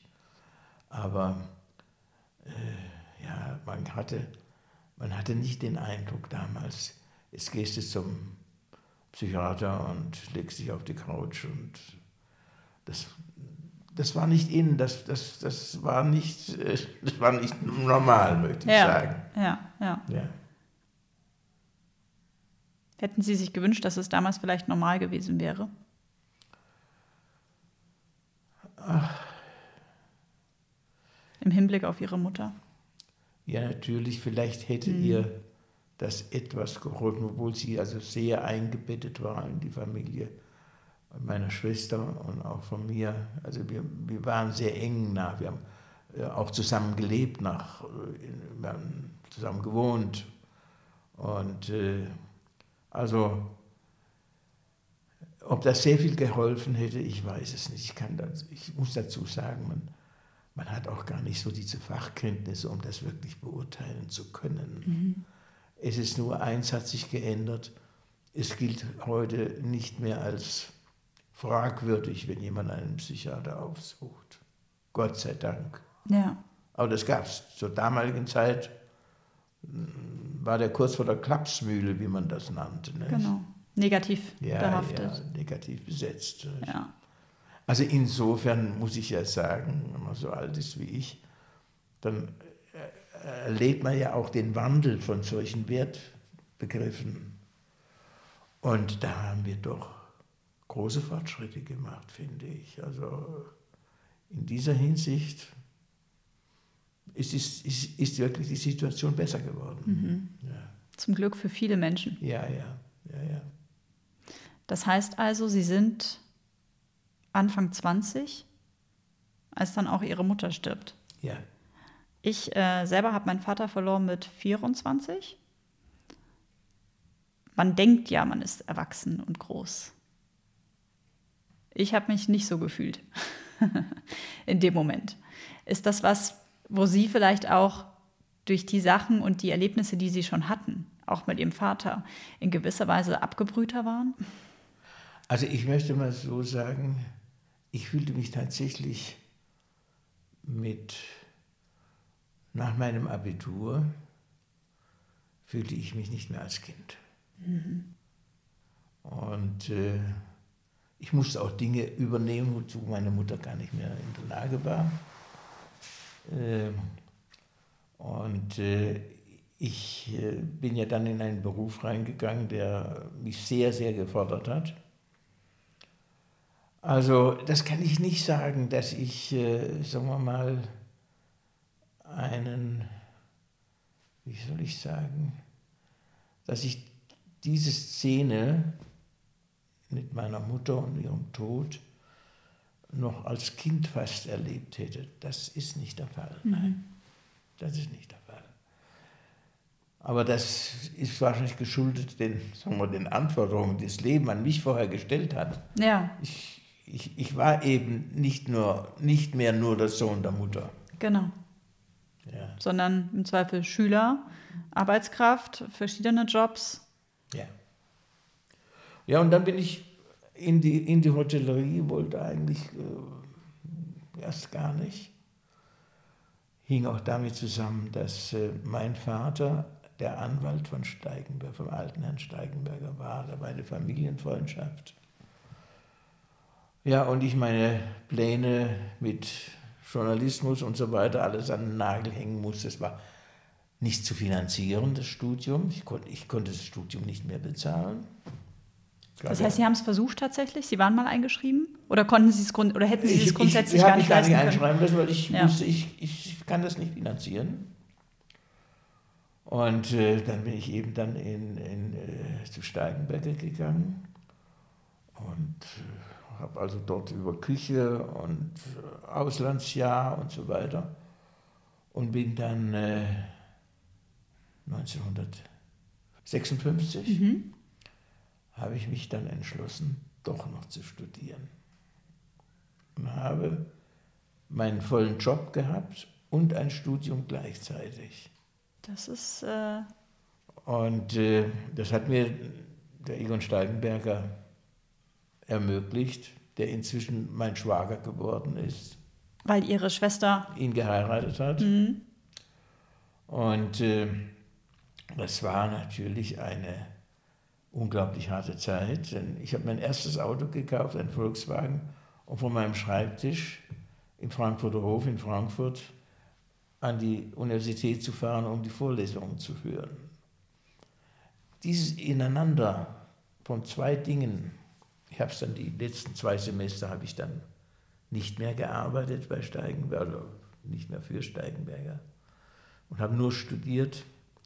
Aber das ist etwas, das, das, das fordert einen sehr, sehr heraus. Das ist, äh, und es ist jetzt nicht nur die Zeit, die man nachts und weiß Gott was. Wochenende gab es ja gar nicht. Es ist auch, sagen wir mal, man ist immer hin und her gerissen. Was ist jetzt wichtiger, was ich zurzeit tue? Ist mein Job, wo ich meine Kröten verdiene? Oder ist es das Studium? Das ist äh, sehr, sehr schwierig. Aber gut, habe ich, es ging, das habe ich geschafft. Und dann hatte ich meinen Diplomkaufmann und habe dann gedacht, jetzt gehst du irgendwo anders, geh zu einem Wirtschaftsprüfer oder. Und dann habe ich das Angebot bekommen, zu meiner großen Überraschung, nach dem Studium in die Geschäftsführung von Steigenberger einzusteigen. Da war ich gerade 30 Jahre alt. Wahnsinn. Und da konnte ich natürlich nicht Nein sagen. Und dann habe ich das gemacht, für insgesamt 40 Jahre bei Steigenberger.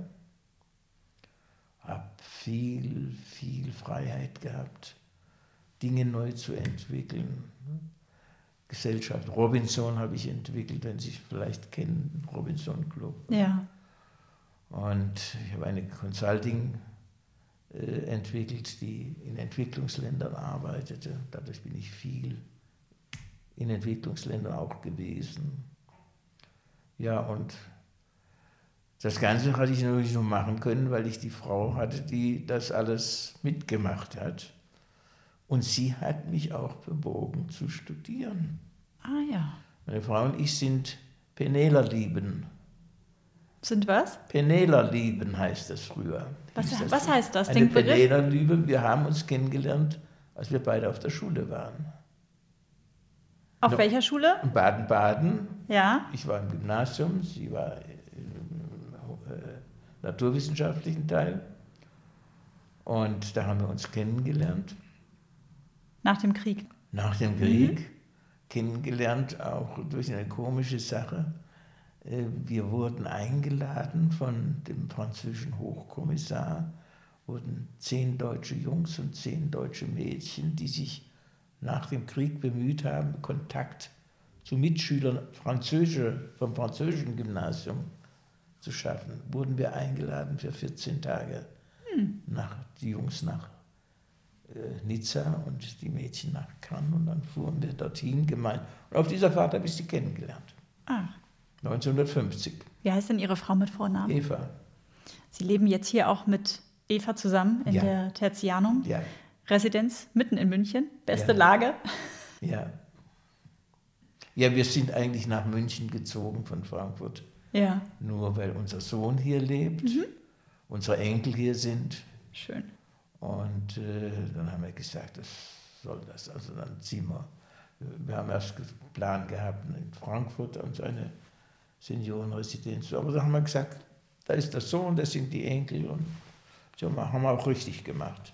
Familie. Familie ist. Also Familie ist dann doch, Familie wird ja dann, wenn man alt wird, unglaublich wichtig.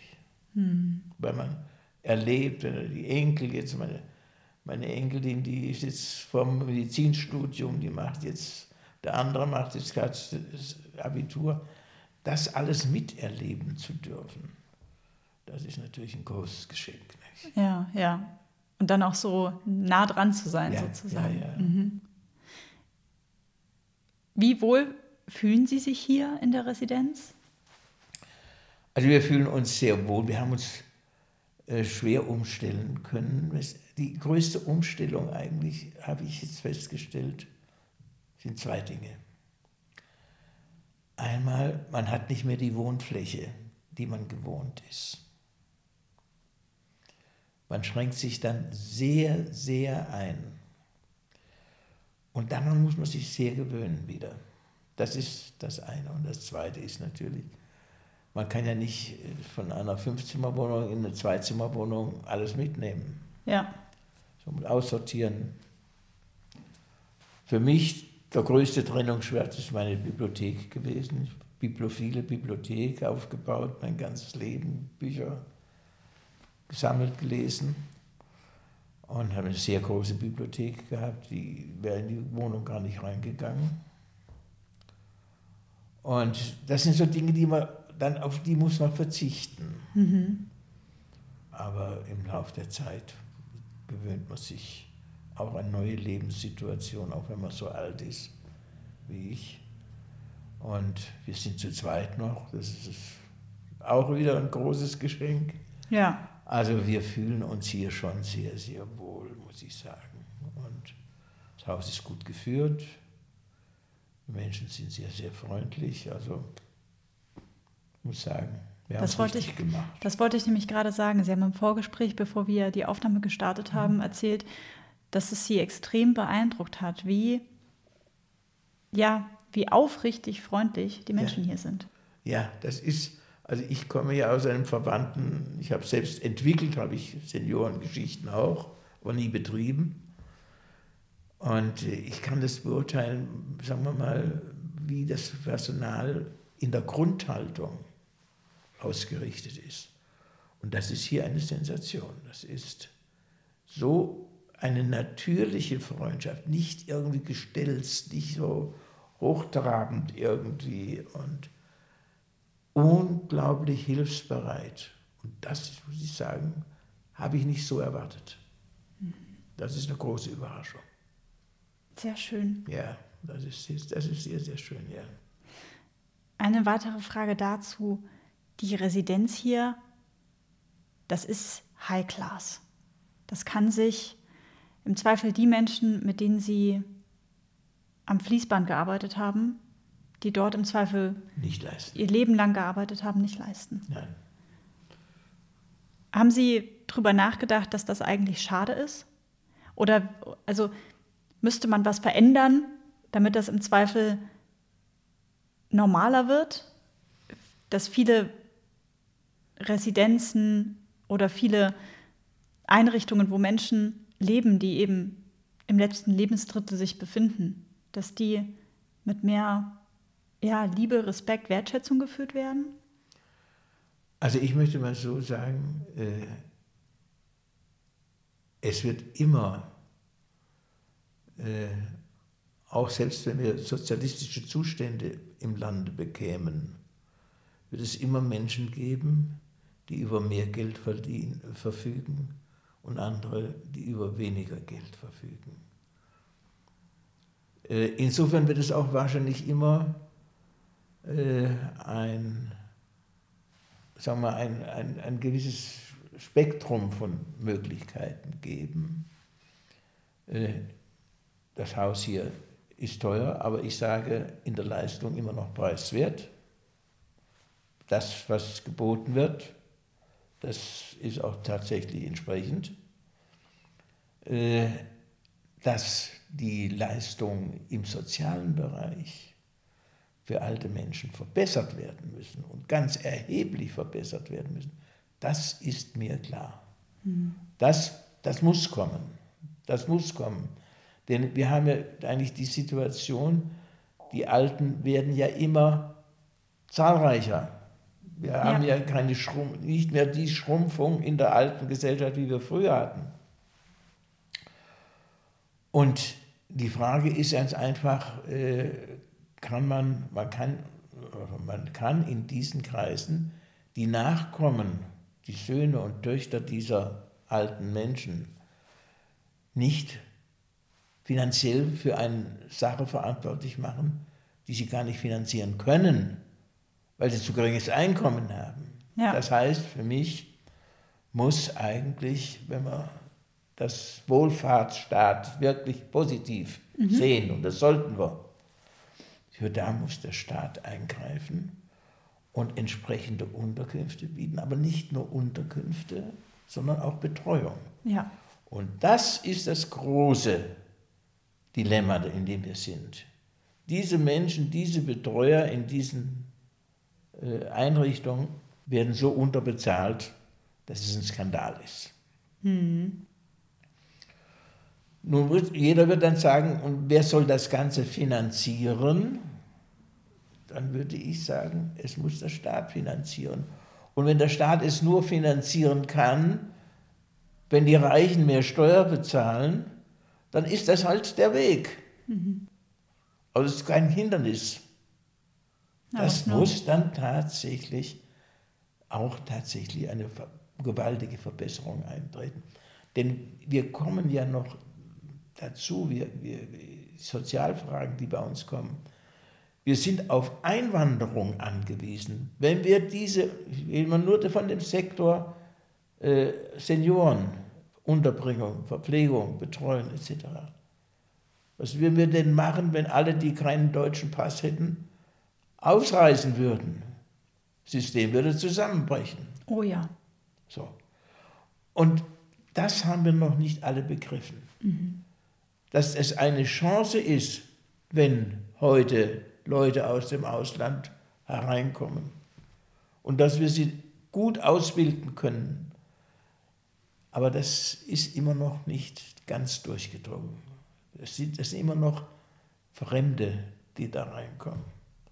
Wir wollen gar nicht von den, von den Verhältnissen in den Herkunftsländern wollen wir gar nicht reden. Das ist nochmal ein Thema für sich, aber das ist mir ganz klar. Wir müssen einen Sozialstaat in dem Sinne aufbauen, dass wir den Armen Lebensverhältnisse ermöglichen, die in Ordnung sind. Mhm. Das ist A und O.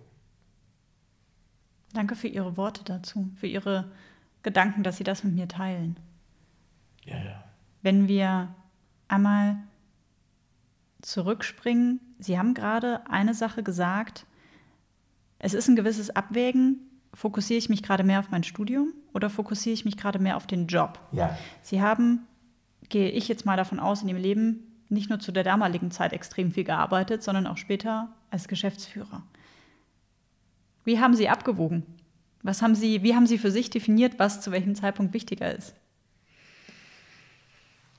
Ach, ich muss Ihnen sagen, ich, ich habe das gar nicht so bewusst alles definiert. Später dann wahrscheinlich, oder? Nein, später nachher, mhm. nachher war es so. Und äh, ich, ich möchte mal so sagen, das können Sie natürlich auch wirklich nur machen, wenn Sie mit einer Frau verheiratet sind, die, die sagen wir mal, irgendwo ein gewisses Maß an Verständnis dafür mitbringt. Ja? Es gab bei uns auch manchmal eine Situation, wo meine Frau sagte, dann musste das jetzt schon wieder was Neues machen. Ja? Gab es natürlich auch. Aber äh, ich habe das so gar nicht so ganz bewusst gesteuert, muss ich sagen, dass, dass ich jetzt sagen muss, also jetzt habe ich vier Wochen lang hier, war ich im Ausland und jetzt muss ich dann zwei Wochen, was mache ich denn dann Ausgleich? Das hat sich alles so ergeben. Mhm. Und, und äh, ich, ich möchte mal so sagen, ich bin auch nie, wie soll ich sagen, ich habe nie die, die Situation, jetzt äh, entweder im Ausland zu sein oder zu Hause zu sein, gegeneinander abgewogen. Das, das eine war beruflich notwendig, dann wurde das gemacht. Mhm. Und das andere war eigentlich die Erholung in der ja. Familie. Das war. Aber ich habe nicht so, so gesteuert. Mhm. Vielleicht hätte ich es machen sollen, ich weiß es nicht. Vielleicht ist meine Frau damals in dieser Zeit zu kurz gekommen. Ich weiß es nicht. Haben Sie sie mal gefragt? Ja, natürlich haben wir darüber gesprochen. Natürlich hätte sie sich gewünscht, dass ich mehr da sein. Und ich habe immer zu meiner Frau gesagt, du hättest eigentlich einen äh, Gymnasiallehrer mit sehr hohem Einkommen heiraten sollen. Dann wäre der immer zu Hause geblieben. so ist das ja. Ja. Aber gut. Wenn Sie mir Ihre Frau so ein bisschen beschreiben, ich ähm, darf sie ja vielleicht nach unserem Gespräch noch einmal kurz kennenlernen. Yeah. Ähm, was hat Ihnen denn an Ihrer Frau besonders gut gefallen auf dieser Fahrt nach Frankreich? War das schon direkt so ein bisschen dieses, uh, da ist so ein besonderer Funke da, der ähm, viele Jahrzehnte später ähm, immer noch anhält? Oder kam das erst später? Äh, nein, nein, ich war sehr von, also äh, ich war sehr beeindruckt von ihrer Sensibilität. Äh, es gibt ja Männer, die lieben sensible Frauen nicht. Ich gehöre nicht dazu. Äh, das hat mich sehr beeindruckt. Und ihre, wie soll ich sagen, Ernsthaftigkeit. Also meine Frau war nie so leicht spinnert, wie man in der Jugendzeit so ist, oder hat über die Stränge mal so gehalten. Sie war eigentlich immer sehr im Rahmen ihrer, ihres Charakters, ihrer nie Ausbruchsversuche ja. gemacht. Und das hat, das hat mich sehr, sehr beeindruckt. Und äh, ich, äh, ich will mal so sagen, ich fühlte mich einfach bei ihr auch gut aufgehoben. Ja. Das wollte ich nämlich gerade, das kommt mir so in den Sinn, wenn Sie das ja. so erzählen, dann wirkt das so wie, ja, so die sicheren Bahnen irgendwie. Ja. Also. Ja, das, also meine Frau war ein, ein Sicherheitsfaktor, ohne Frage. Mhm. Äh, und und äh, ich habe auch hoch angerechnet, dass sie, dass sie, sie hat mich wirklich motiviert, nochmal zu studieren und hat in dieser Zeit, früher war das so, ein Student konnte nicht heiraten, der Schwiegervater wäre auf die Barrikaden gegangen. Aha. Und äh, das war nicht möglich. Weil man noch keinen Job hatte sozusagen? Ja, ja der studiert ja noch. Ah, okay. Mhm. Und sie hat mich sehr, sehr motiviert, das zu tun. Mhm. Und hat dann aber auch vier Jahre auf mich gewartet. Das tut ja auch nicht jeder. Bis Sie dann heiraten durften? Ja, bis wir dann heiraten konnten. Ja. Es, ich als auch von, von der finanziellen Seite her. Ja. Und, und also ich, mein, mein Schwiegervater war ein sehr konservativer Mensch. Mhm. Also für das unmöglich gewesen eigentlich. Einen Studenten heiratet man nicht, den, den kann man, man kann sich verloben mit dem, aber heiraten doch bitte nicht. So war das damals diese Einstellung Wahnsinn, gewesen. Mhm. Ja. Wenn ich das heute höre, denke ich mir so, mein Gott. Ja, ja. Es ist so, ich denke mir da so, oh, ist das albern. Aber klar, die, es waren andere Zeiten. Ne? Ja, das, mhm. wissen Sie, das ist ja so sehr viele Dinge, äh, die, wenn junge Menschen, auch meine Enkel, wenn, wenn ich erzähle äh, ihnen, dann gucken die mich manchmal an und sagen da so ungefähr, ja, kann denn das wahr sein, was der Opa uns jetzt erzählt? Es kann doch nicht sein, dass das früher so war. Ja, aber das, das war natürlich das war so. so. Das war natürlich so. Und das hat ja nichts mit dem guten oder schlechten Charakter der Leute zu tun gehabt, sondern es waren Wertvorstellungen, die natürlich auch, muss man sagen, sehr stark von der Kirche geprägt waren. Ja. Also äh, ja, der Mann versorgt und die Frau kümmert sich und ne, alle die, gehen sie brav sonntags in die Kirche. So ist das, so ist es, ja. Mhm. Ja, ja. Mhm. Was hat Ihre Frau in der Zeit gemacht? Meine Frau hat äh, einmal äh, in, in äh, sie kann sehr, sehr schön malen. Sie hat eine Ausbildung gemacht als äh, wie heißt es, Stoffmusterentwerfer, also so so, um, um Stoffe zu entwerfen. Und dann ist sie in das Büro ihres Vaters gegangen. Der Vater war Stahlhändler. Und äh, hat dort gearbeitet, bis, sie, bis wir geheiratet haben. Mhm. Hat sie sich danach dann um den Sohn gekümmert? Sehr. Wir haben nur ein Kind, wir haben mhm. nur einen Sohn. Und das ist sie, in, in dieser Rolle ist sie also absolut aufgegangen. Nicht? Das ist, äh, das, das war ja auch unvorstellbar, beruflich tätig zu sein. So sind wir alle auch erzogen worden. Ja. Also eine Mutter, die beruflich tätig ist und noch ein Kind oder gar zwei hat, das, das kann ja nicht gut gehen, so ungefähr. Mhm. Heute ist das der Normalfall. Ja. Und, und auch das finde ich positiv, dass es so heute ist. Nur muss man natürlich auch dann die Rahmenbedingungen schaffen, damit die Mütter arbeiten gehen können, wenn sie Kinder haben. Und die Rahmenbedingungen, die haben wir immer noch nicht so nee, ganz. Nee. Oder dass es normaler wird, dass im Zweifel auch die Väter zu Hause bleiben. Ja, ja, ja. Eine gewisse ja. Zeit lang, je nachdem. Hätten Sie sich das eigentlich vorstellen können?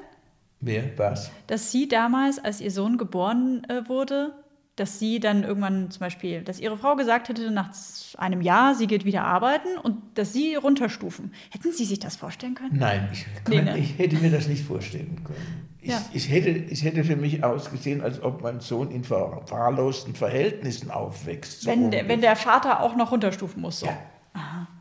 Ja, Nein, das wäre das wär, das wär gar nicht vorstellbar gewesen. Nein, das, das, es war auch, sagen wir mal, äh, so wichtig für uns jetzt ein, ein, Kind zu haben, ich muss ganz ehrlich sagen, dass keiner auf die Idee gekommen ist, dass das irgendwo.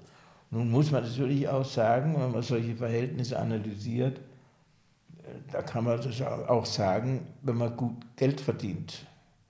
Und wenn, man, wenn, man, wenn eben die Frau noch Geld verdienen muss, dann ist die Situation eine ganz andere. Ja. War früher auch anders. Mhm. Also. Ja klar, weil viele können sich im Zweifel, also ich würde jetzt mal behaupten, in München, äh, ne, Familie, zwei Kinder, da müssen beide arbeiten gehen. Also außer Natürlich, der Mann oder die Frau. Miete. Ja klar. Ja. Einen richtig gut bezahlten Job, ne? Ja, ja. Mhm. ja ist klar. Hätten Sie das dennoch gerne gehabt, dass Sie vielleicht mehr Zeit mit Ihrem Sohn verbracht hätten? Weil wenn ich jetzt so. Ich? Ja. Ja, das hätte ich ab und zu gerne gehabt. Mhm. Das war das, das, ist sicherlich ein, ein äh, das, das, merkte ich natürlich auch. Und, und äh, wenn er dann so in, in sagen wir, aus der frühen Kindheit rauswächst, wo, wo dann die Gespräche etwas substanzieller werden, da hätte ich schon äh, gerne mehr Zeit gehabt, das ist richtig. Aber äh, mein Sohn, der ist auch ganz früh aus dem Haus raus, nach Amerika, hat dort studiert. Oh, toll. Und, äh, und es war dann, sagen wir mal, das muss ich auch sagen, äh, das war ja für, für eine Mutter ist das natürlich schon äh, ein Wort, wenn auf einmal einer ein paar tausend Kilometer weg wohnt, den sie bisher betreut hat. Nicht? Ja. Aber wir waren beide so begeistert auch über seine Leistungen äh, im Studium. Und, und wir haben uns aus, er hat Geschichte studiert. Wir haben uns ausgetauscht über Themen, die er zu bearbeiten hat. Damals alles noch schriftlich mit, mit Briefen, nicht, nicht mit E-Mails und ähnlichem. Ja, oder Skype, FaceTime, was es alles gibt. Mhm. Und, äh, und wir waren auch sehr stolz, wie er das packte. Es ist ja es ist ja schon äh, so ein Einzelkind auf einmal äh, erst nach New York und, und, und dann, dann, weiter in die nächste Universität. Also das ist schon äh, ein gewaltiges Ding. Und er hat das aber gut gemacht mhm. ist glücklich heute. Schön. Welche Werte war es Ihnen wichtig, ihrem Sohn weiterzugeben oder jetzt im Zweifel auch den Enkelkindern weiterzugeben. Wir hatten das vorhin das Thema, dass ihr Vater mit ihnen sonntags war das Ritual, man spricht über Geschichtliches, man beredet Dinge. Ja. War Ihnen das auch wichtig, das, das so ein bisschen beizubehalten und weiterzugeben? Also sagen wir mal, die Tatsache, dass mein Sohn Geschichte studiert hat, spricht natürlich dafür, dass ich auch ihn auf Geschichte sehr aufmerksam gemacht habe. Ja. Das war so und das ist also unglaublich, äh, bis auf den heutigen Tag bin ich noch an Geschichte, ich lese heute noch richtige historische Literatur. Äh, ich bin da fasziniert nach wie vor. Mhm. Und das ist äh, auf ihn übergegangen. Und er hat sogar ein Angebot gehabt, ein Princeton-Examen gemacht. Oh. Und hat ein Angebot gehabt, ursprünglich dann ganz Universitätslaufbahn zu machen. Wollte aber nicht. Und heute ist er Filmproduzent.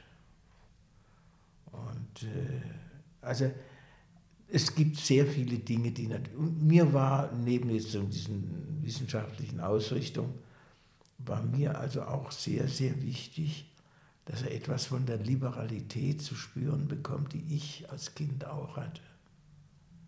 Das ja. war sehr wichtig. Also äh, und, und äh, ich glaube, dass er das heute bestätigen würde. Er ist, muss ich dazu sagen, er ist zu seinen Kindern heute genauso liberal. Mhm.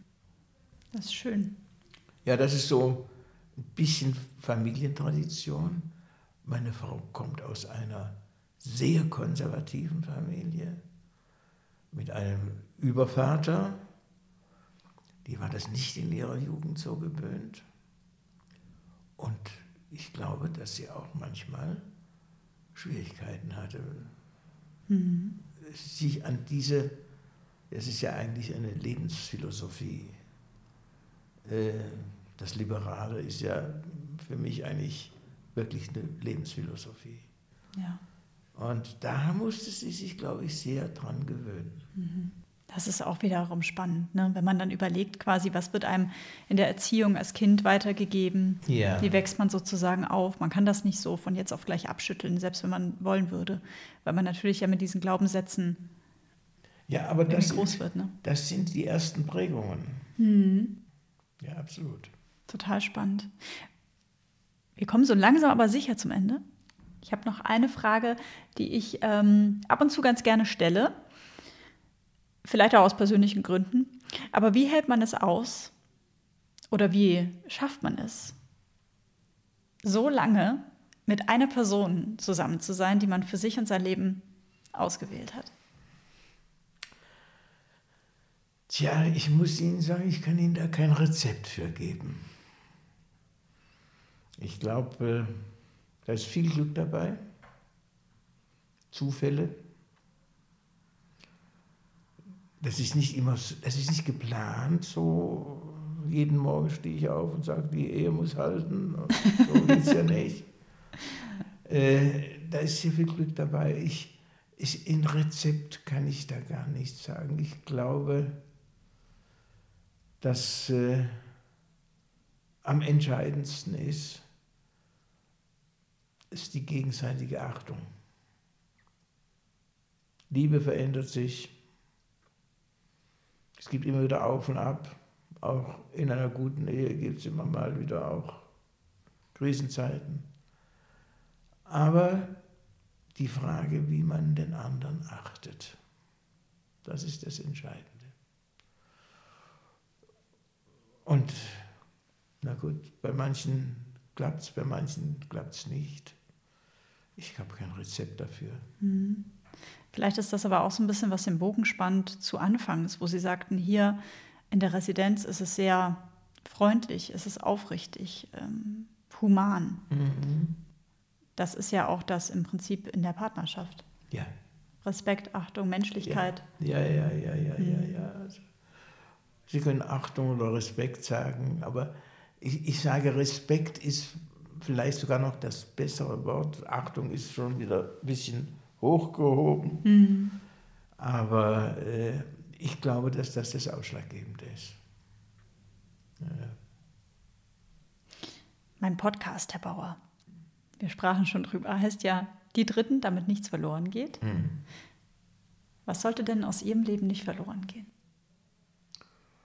Ach, ich muss Ihnen ehrlich sagen, ich finde jetzt mein Leben nicht so bedeutsam, dass ich sage, da muss irgendwo, da müssen noch nachfolgende Generationen darüber reden.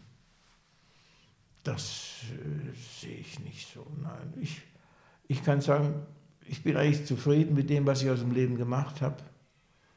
Und äh, wenn ich äh, äh jetzt dann demnächst ins Gras beiße, dann muss ich sagen, da brauche ich keine Denkmäler und keine irgendwelche Erinnerungsliteratur oder ähnliches. Davon halte ich nichts. Haben Sie da Respekt vor diesem Moment? Also wie ist das, wenn man quasi 90 Jahre alt ist und sozusagen nicht mehr weiß, wie lange es geht? Ja. Ich muss Ihnen ehrlich sagen, ich habe keinen Respekt. Was heißt Respekt? Ich, ich, ich sehe das auf mich zukommen und sagt, das ist natürlich. Ich kann dir nur sagen, wie lange willst du noch leben, ja? Und es gibt ja dann auch, wissen Sie, jetzt habe ich einen äh, Freund, den ich, der leider jetzt gestorben ist, mit 105 Jahren, äh, erlebt. Es gibt dann auch Lebensphasen ganz zum Schluss, die man nach Möglichkeit vermeiden sollte. Sie meinen wahrscheinlich Bettlägerigkeit. Ja, absolute Hilflosigkeit. Also ich möchte mal so sagen, der in meinem Alter einen Schlag kriegt und weg ist, der hat das Große losgezogen. Ja. Eine Gesprächspartnerin, Christel, hatte mir erzählt, dass ihr Mann äh, auf, dem, auf dem Sessel sitzend eingeschlafen ist. Sie war unterwegs und kam nach Hause. Ist einfach eingeschlafen. Ja, ja, das ist, das ist schon. Das ist wunderbar. Ja. Das, ist, das ist wunderbar. Weil Mhm. äh, es, es, die Liebe kann noch so groß sein, äh, wenn dann die Belastung der Versorgung des Partners eigentlich nicht mehr zu machen ist. Ja. Dann, das soll man vermeiden. Mhm. Das soll, ich, ich muss ganz ehrlich sagen, ich habe auch Verständnis für, für Menschen, die in diesem Alter dann selbstständig sagen, ich möchte jetzt Schluss machen. Ja. Ja. Und dass das noch nicht so einwandfrei geregelt ist, halte ich für einen ziemlichen Skandal. Aber das ist, man, ist, man geht ja dann von, von dann äh, in Dankbarkeit über das, was man erlebt hat, über die Menschen, und, und die man getroffen hat in seinem Leben. Aber so äh, dieses Herauszögern, das habe ich, wie gesagt, bei diesem Freund erlebt, der sehr lange noch wach. Wir haben handschriftliche Briefe getauscht, bis vor ungefähr einem Jahr. Und äh, aber dann den Schluss, den hätte ich mir lieber erspart. Ja. Er sich wahrscheinlich auch. Ja. Mhm. Gibt es was, was Sie gerne an Menschen, die uns jetzt zuhören, Menschen, die im Zweifel, so wie ich, 60 Jahre jünger sind als Sie, was Sie uns gerne mit auf den Weg geben wollen würden? Also ich muss Ihnen ganz ehrlich sagen, ich, ich bin nicht der Typ, der immer sagt, äh, es müsste das und jetzt müsste das. Ich finde die junge Generation, ich sehe es an, meiner, an meinen Enkeln, äh, an Nichten, die ich habe, Großnichten und, und meine Sch Schwester hatte sechs Kinder, äh, hat sechs Kinder und da gibt es Oh, eine toll. riesen Verwandtschaft. Ich finde die jungen Menschen heute eigentlich ganz große Klasse. Dass die ab und zu eine Dummheit machen, da kann ich sagen, haben wir auch gemacht. Ja, also so ist es ja nicht. Aber sie sind in meiner Ansicht nach, sind sie wacher im Geist, reagieren auf Dinge, die ihnen nicht passen und finde ich sehr gut. Ich habe eigentlich, ich kann nur sagen, äh, es ist eigentlich, es gibt immer natürlich ein paar Ausrutscher, aber im Grunde genommen haben wir überhaupt gar keinen Grund, uns über die junge Generation zu beschäftigen, zu beklagen. Überhaupt gar nicht. Und wenn ich das sehe, dass heute junge Menschen für, für, für den Umweltschutz äh, auf die Straße gehen und was sie machen, also ich muss Ihnen sagen, ob wir das in unserem Alter gemacht hätten, das weiß ich nicht. Nee, das weiß ich wirklich nicht. Und dann ist auch, sagen wir mal, wie sie heute eigentlich ja, Selbstverständlichkeit die Gleichberechtigung der beiden Geschlechter vertreten Ja. und aus denen, ich, mit denen ich zusammenkomme, in einer so geschickten und verbal exzellenten Art, dass ich nur Hut ziehen kann. Also ich, ich finde, wir haben, wir haben uns nicht zu beklagen über die Jugend. Überhaupt nicht. Dann würden Sie sagen, liebe Jugend, macht weiter so. Im Grunde, Im Grunde ja, ja. ne? Im Grunde ja. Und wissen Sie, sagen wir mal, ich habe den Eindruck, auch was mich eigentlich immer so in meiner Generation gestört hat, dass so dieser Konsumrausch, ich muss haben, ich muss das haben und das muss ich haben, das muss ich und das muss ich haben.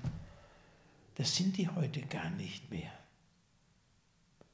Die sind eigentlich viel normaler, als wir es waren in unserem Konsumbedürfnis. Also ich, ich, ich kann immer nur sagen, wenn dann, es gibt ja dann irgendwie oft äh, Altersgenossen von mir, die dann anfangen und jetzt und die Jugend und was, ich sage denen auch, was, was ihr habt. Es ist eine positive Entwicklung und es ist auch eine positive Entwicklung, weil die Information, die diese jungen Menschen haben können, heute viel leichter zugänglich sind als früher. Ja. Da gibt es natürlich auch Extremgeschichten, wie, wie überall gibt es Extreme. Aber im Grunde genommen nützen die das auch gut aus, die Jugend. Also ich finde, keinen Sie sind Grund. ganz zufrieden mit uns. ich bin ganz zufrieden mit uns. ja, ja, Das ist schön zu hören. ja, ja, absolut. Was steht als nächstes an, Herr Bauer? Schreiben Sie noch mal ein paar Bücher? Ich meine, wenn mein Also ich Auto muss wird mal das- 82. Ich muss ja also- erst mal diese Erzählung zu Ende machen. Genau. Aber einen großen, was groß steht an. Mein lieber Verleger Dr. Weiß hat mit anderen Verlegern, Büchermenschen, Journalisten etc. eine ganze Reihe von Seminaren aufgelegt, wo nur Leute hinkommen können, die schon geschrieben haben Aha. Um mit ihnen über Textgestaltung, Vermarktung und weiß Gott was alles zu reden. Und unter anderem haben sie in der Toskana unten in Tatti ein einwöchiges Seminar. Und da habe ich darauf geguckt und habe gedacht, ach, das wäre jetzt was Schönes, aber sei nicht Größenwahn, also mit 90 gehst du nicht mehr in die Toskana und machst ein Seminar. Und dann hat mein Sohn das gesehen und hat gesagt, Papi, das machst du, ich fahre dich runter am Samstag und hol dich am nächsten Samstag wieder ab mit dem Auto. Wir fahren achteinhalb Stunden und du gehst auf dieses Seminar. Und das mache ich jetzt. Super. Und man hat natürlich, ehrlich gesagt, man hat auch ein bisschen die Hosen voll, ob das alles gut geht. Und, und äh, na gut. Aber ich freue mich richtig darauf, auch Kollegen zu treffen. Das ist ja immer faszinierend, wenn Sie dann Menschen treffen, die auch schreiben, vielleicht eine ganz andere Denke haben beim Schreiben. Und, und, äh, aber man kann sich austauschen. Äh, Also ich, das ist es eigentlich das, was ich jetzt noch im September vor mir habe. Ach, super. Ja, Wie schön. ja das, also, ich glaube, dass es auch sehr schön ist. Und die Toskana ist natürlich, ich bin ein angefressener Italienliebhaber. Und mein Sohn hat fünf Jahre in Italien gelebt. Er spricht besser Italienisch als Bayerisch. Und also äh, es ist schon schön, wenn man dann wieder mal in so eine Gegend kommt. Ja. Ne, Das ist, Auch gerade jetzt nach dem letzten Jahr und nach so einer verrückten Zeit. ja, ja. Und wie haben Sie die Zeit verbracht, die letzten Monate? Ich habe viel gearbeitet. Ich habe viel gearbeitet. Der Podcast ist, äh, ist ja mein Freizeitprojekt neben meinem Hauptjob. Mhm. Und ich habe zum Glück auch einen Partner, der das verständnisvoll unterstützt und fördert und. Schön. Ist er auch aus der Branche? Nee, zum Glück nicht. Das war mir schwierig, gell? Ich finde das ganz gut, dass er nicht aus der Branche Ja. ist. Hm. Er kümmert sich um Menschen, die ähm, Prothesen tragen müssen oder Orthesen brauchen. Oh. Baut diese Gerätschaften, versorgt die. Und das äh, in der wirren Journalistenwelt sorgt das für eine Erdung, die ich sehr, sehr, sehr schätze. Ja, ja. Und wissen Sie, solche Menschen sind auch beständig. Ja, das stimmt, das stimmt. Also wenn ich das so, äh, wenn ich da jetzt so denke an Ihre Frau, dann kann ich das quasi umstülpen auf ihn. Ja, Ich bin die mit den verrückten Ideen und mit den Ja. Ausreißern. ja, ja, ja. Ja, Ja, und es ist dann gut, wenn zwei unterschiedliche da sind. Wenn sie beide Ausreißer sind, dann wird es ein bisschen chaotisch. Ne? ist vielleicht zu verrückt, wer Ja. weiß. Ja. Herr Bauer, vielen lieben Dank für Ihre Zeit. Ich wünsche Ihnen viel Erfolg mit der Serie. Dankeschön. Und ich habe noch nie Podcast gehört. Und das muss ich mir jetzt von meinem Enkel erstmal beibringen lassen, was ich das zu machen. Mein Enkel ist mein bester EDV-Berater. Das haben die Enkel meistens so an sich, ne? Ja, ja, ja, der kann alles und, und äh, hat auch die Geduld, dem Großvater zu zeigen, wie es geht. Also ich werde mir das an, anhören. Ich kriege ja von Ihnen Bescheid, wann das stattfindet wahrscheinlich. Genau, natürlich. Da rufe ich Sie an und dann zeige ich Ihnen auch, was Sie noch vieles andere Schöne auch hören können Mhm. im Podcast-Bereich. Das ist ganz tolle, ganz tolle, tolle Reihen, Serien. Gut. Haben wir abgestellt schon? Nee, haben wir noch nicht. Ich sage einmal Tschüss. Tschüss. Ja. Alles, Gute, für Sie. Das war Dieters Lebensgeschichte. Ich hoffe, euch hat die neue Folge nach der Sommerpause genauso gut gefallen wie mir. Und just äh, zum Tag der Veröffentlichung macht sich Dieter übrigens, wenn alles gut geht, auf nach Italien zu seinem Seminar für SchriftstellerInnen. Danke an dieser Stelle auch nochmal an die Tertianum Premium Residenz in München für die Unterstützung und den Kontakt zu Dieter. Und wie immer an dieser Stelle der Hinweis, wenn ihr Fragen, Anregungen, Ideen oder GesprächspartnerInnen habt, dann schreibt mir auf sämtlichen Kanälen, zum Beispiel bei Instagram unter die Dritten der Podcast oder eine E-Mail an diedrittenpodcast.outlook.de. Die Links zu Dieters Büchern sowie zu meinem Instagram-Kanal packe ich euch natürlich auch in die Show Notes. Empfehlt meinen Podcast gerne weiter, macht Werbung dafür, wo es nur geht, lasst mir ein Abo da und wenn ihr mögt, dann gerne auch 5 Sterne bei Apple Podcast. Wir hören uns wieder ganz genau, in zwei Wochen. Habt eine gute Zeit bei all dem, was ihr jetzt noch so macht und führt wunderbare Gespräche mit euren Liebsten, damit nichts verloren geht. Eure Sabrina.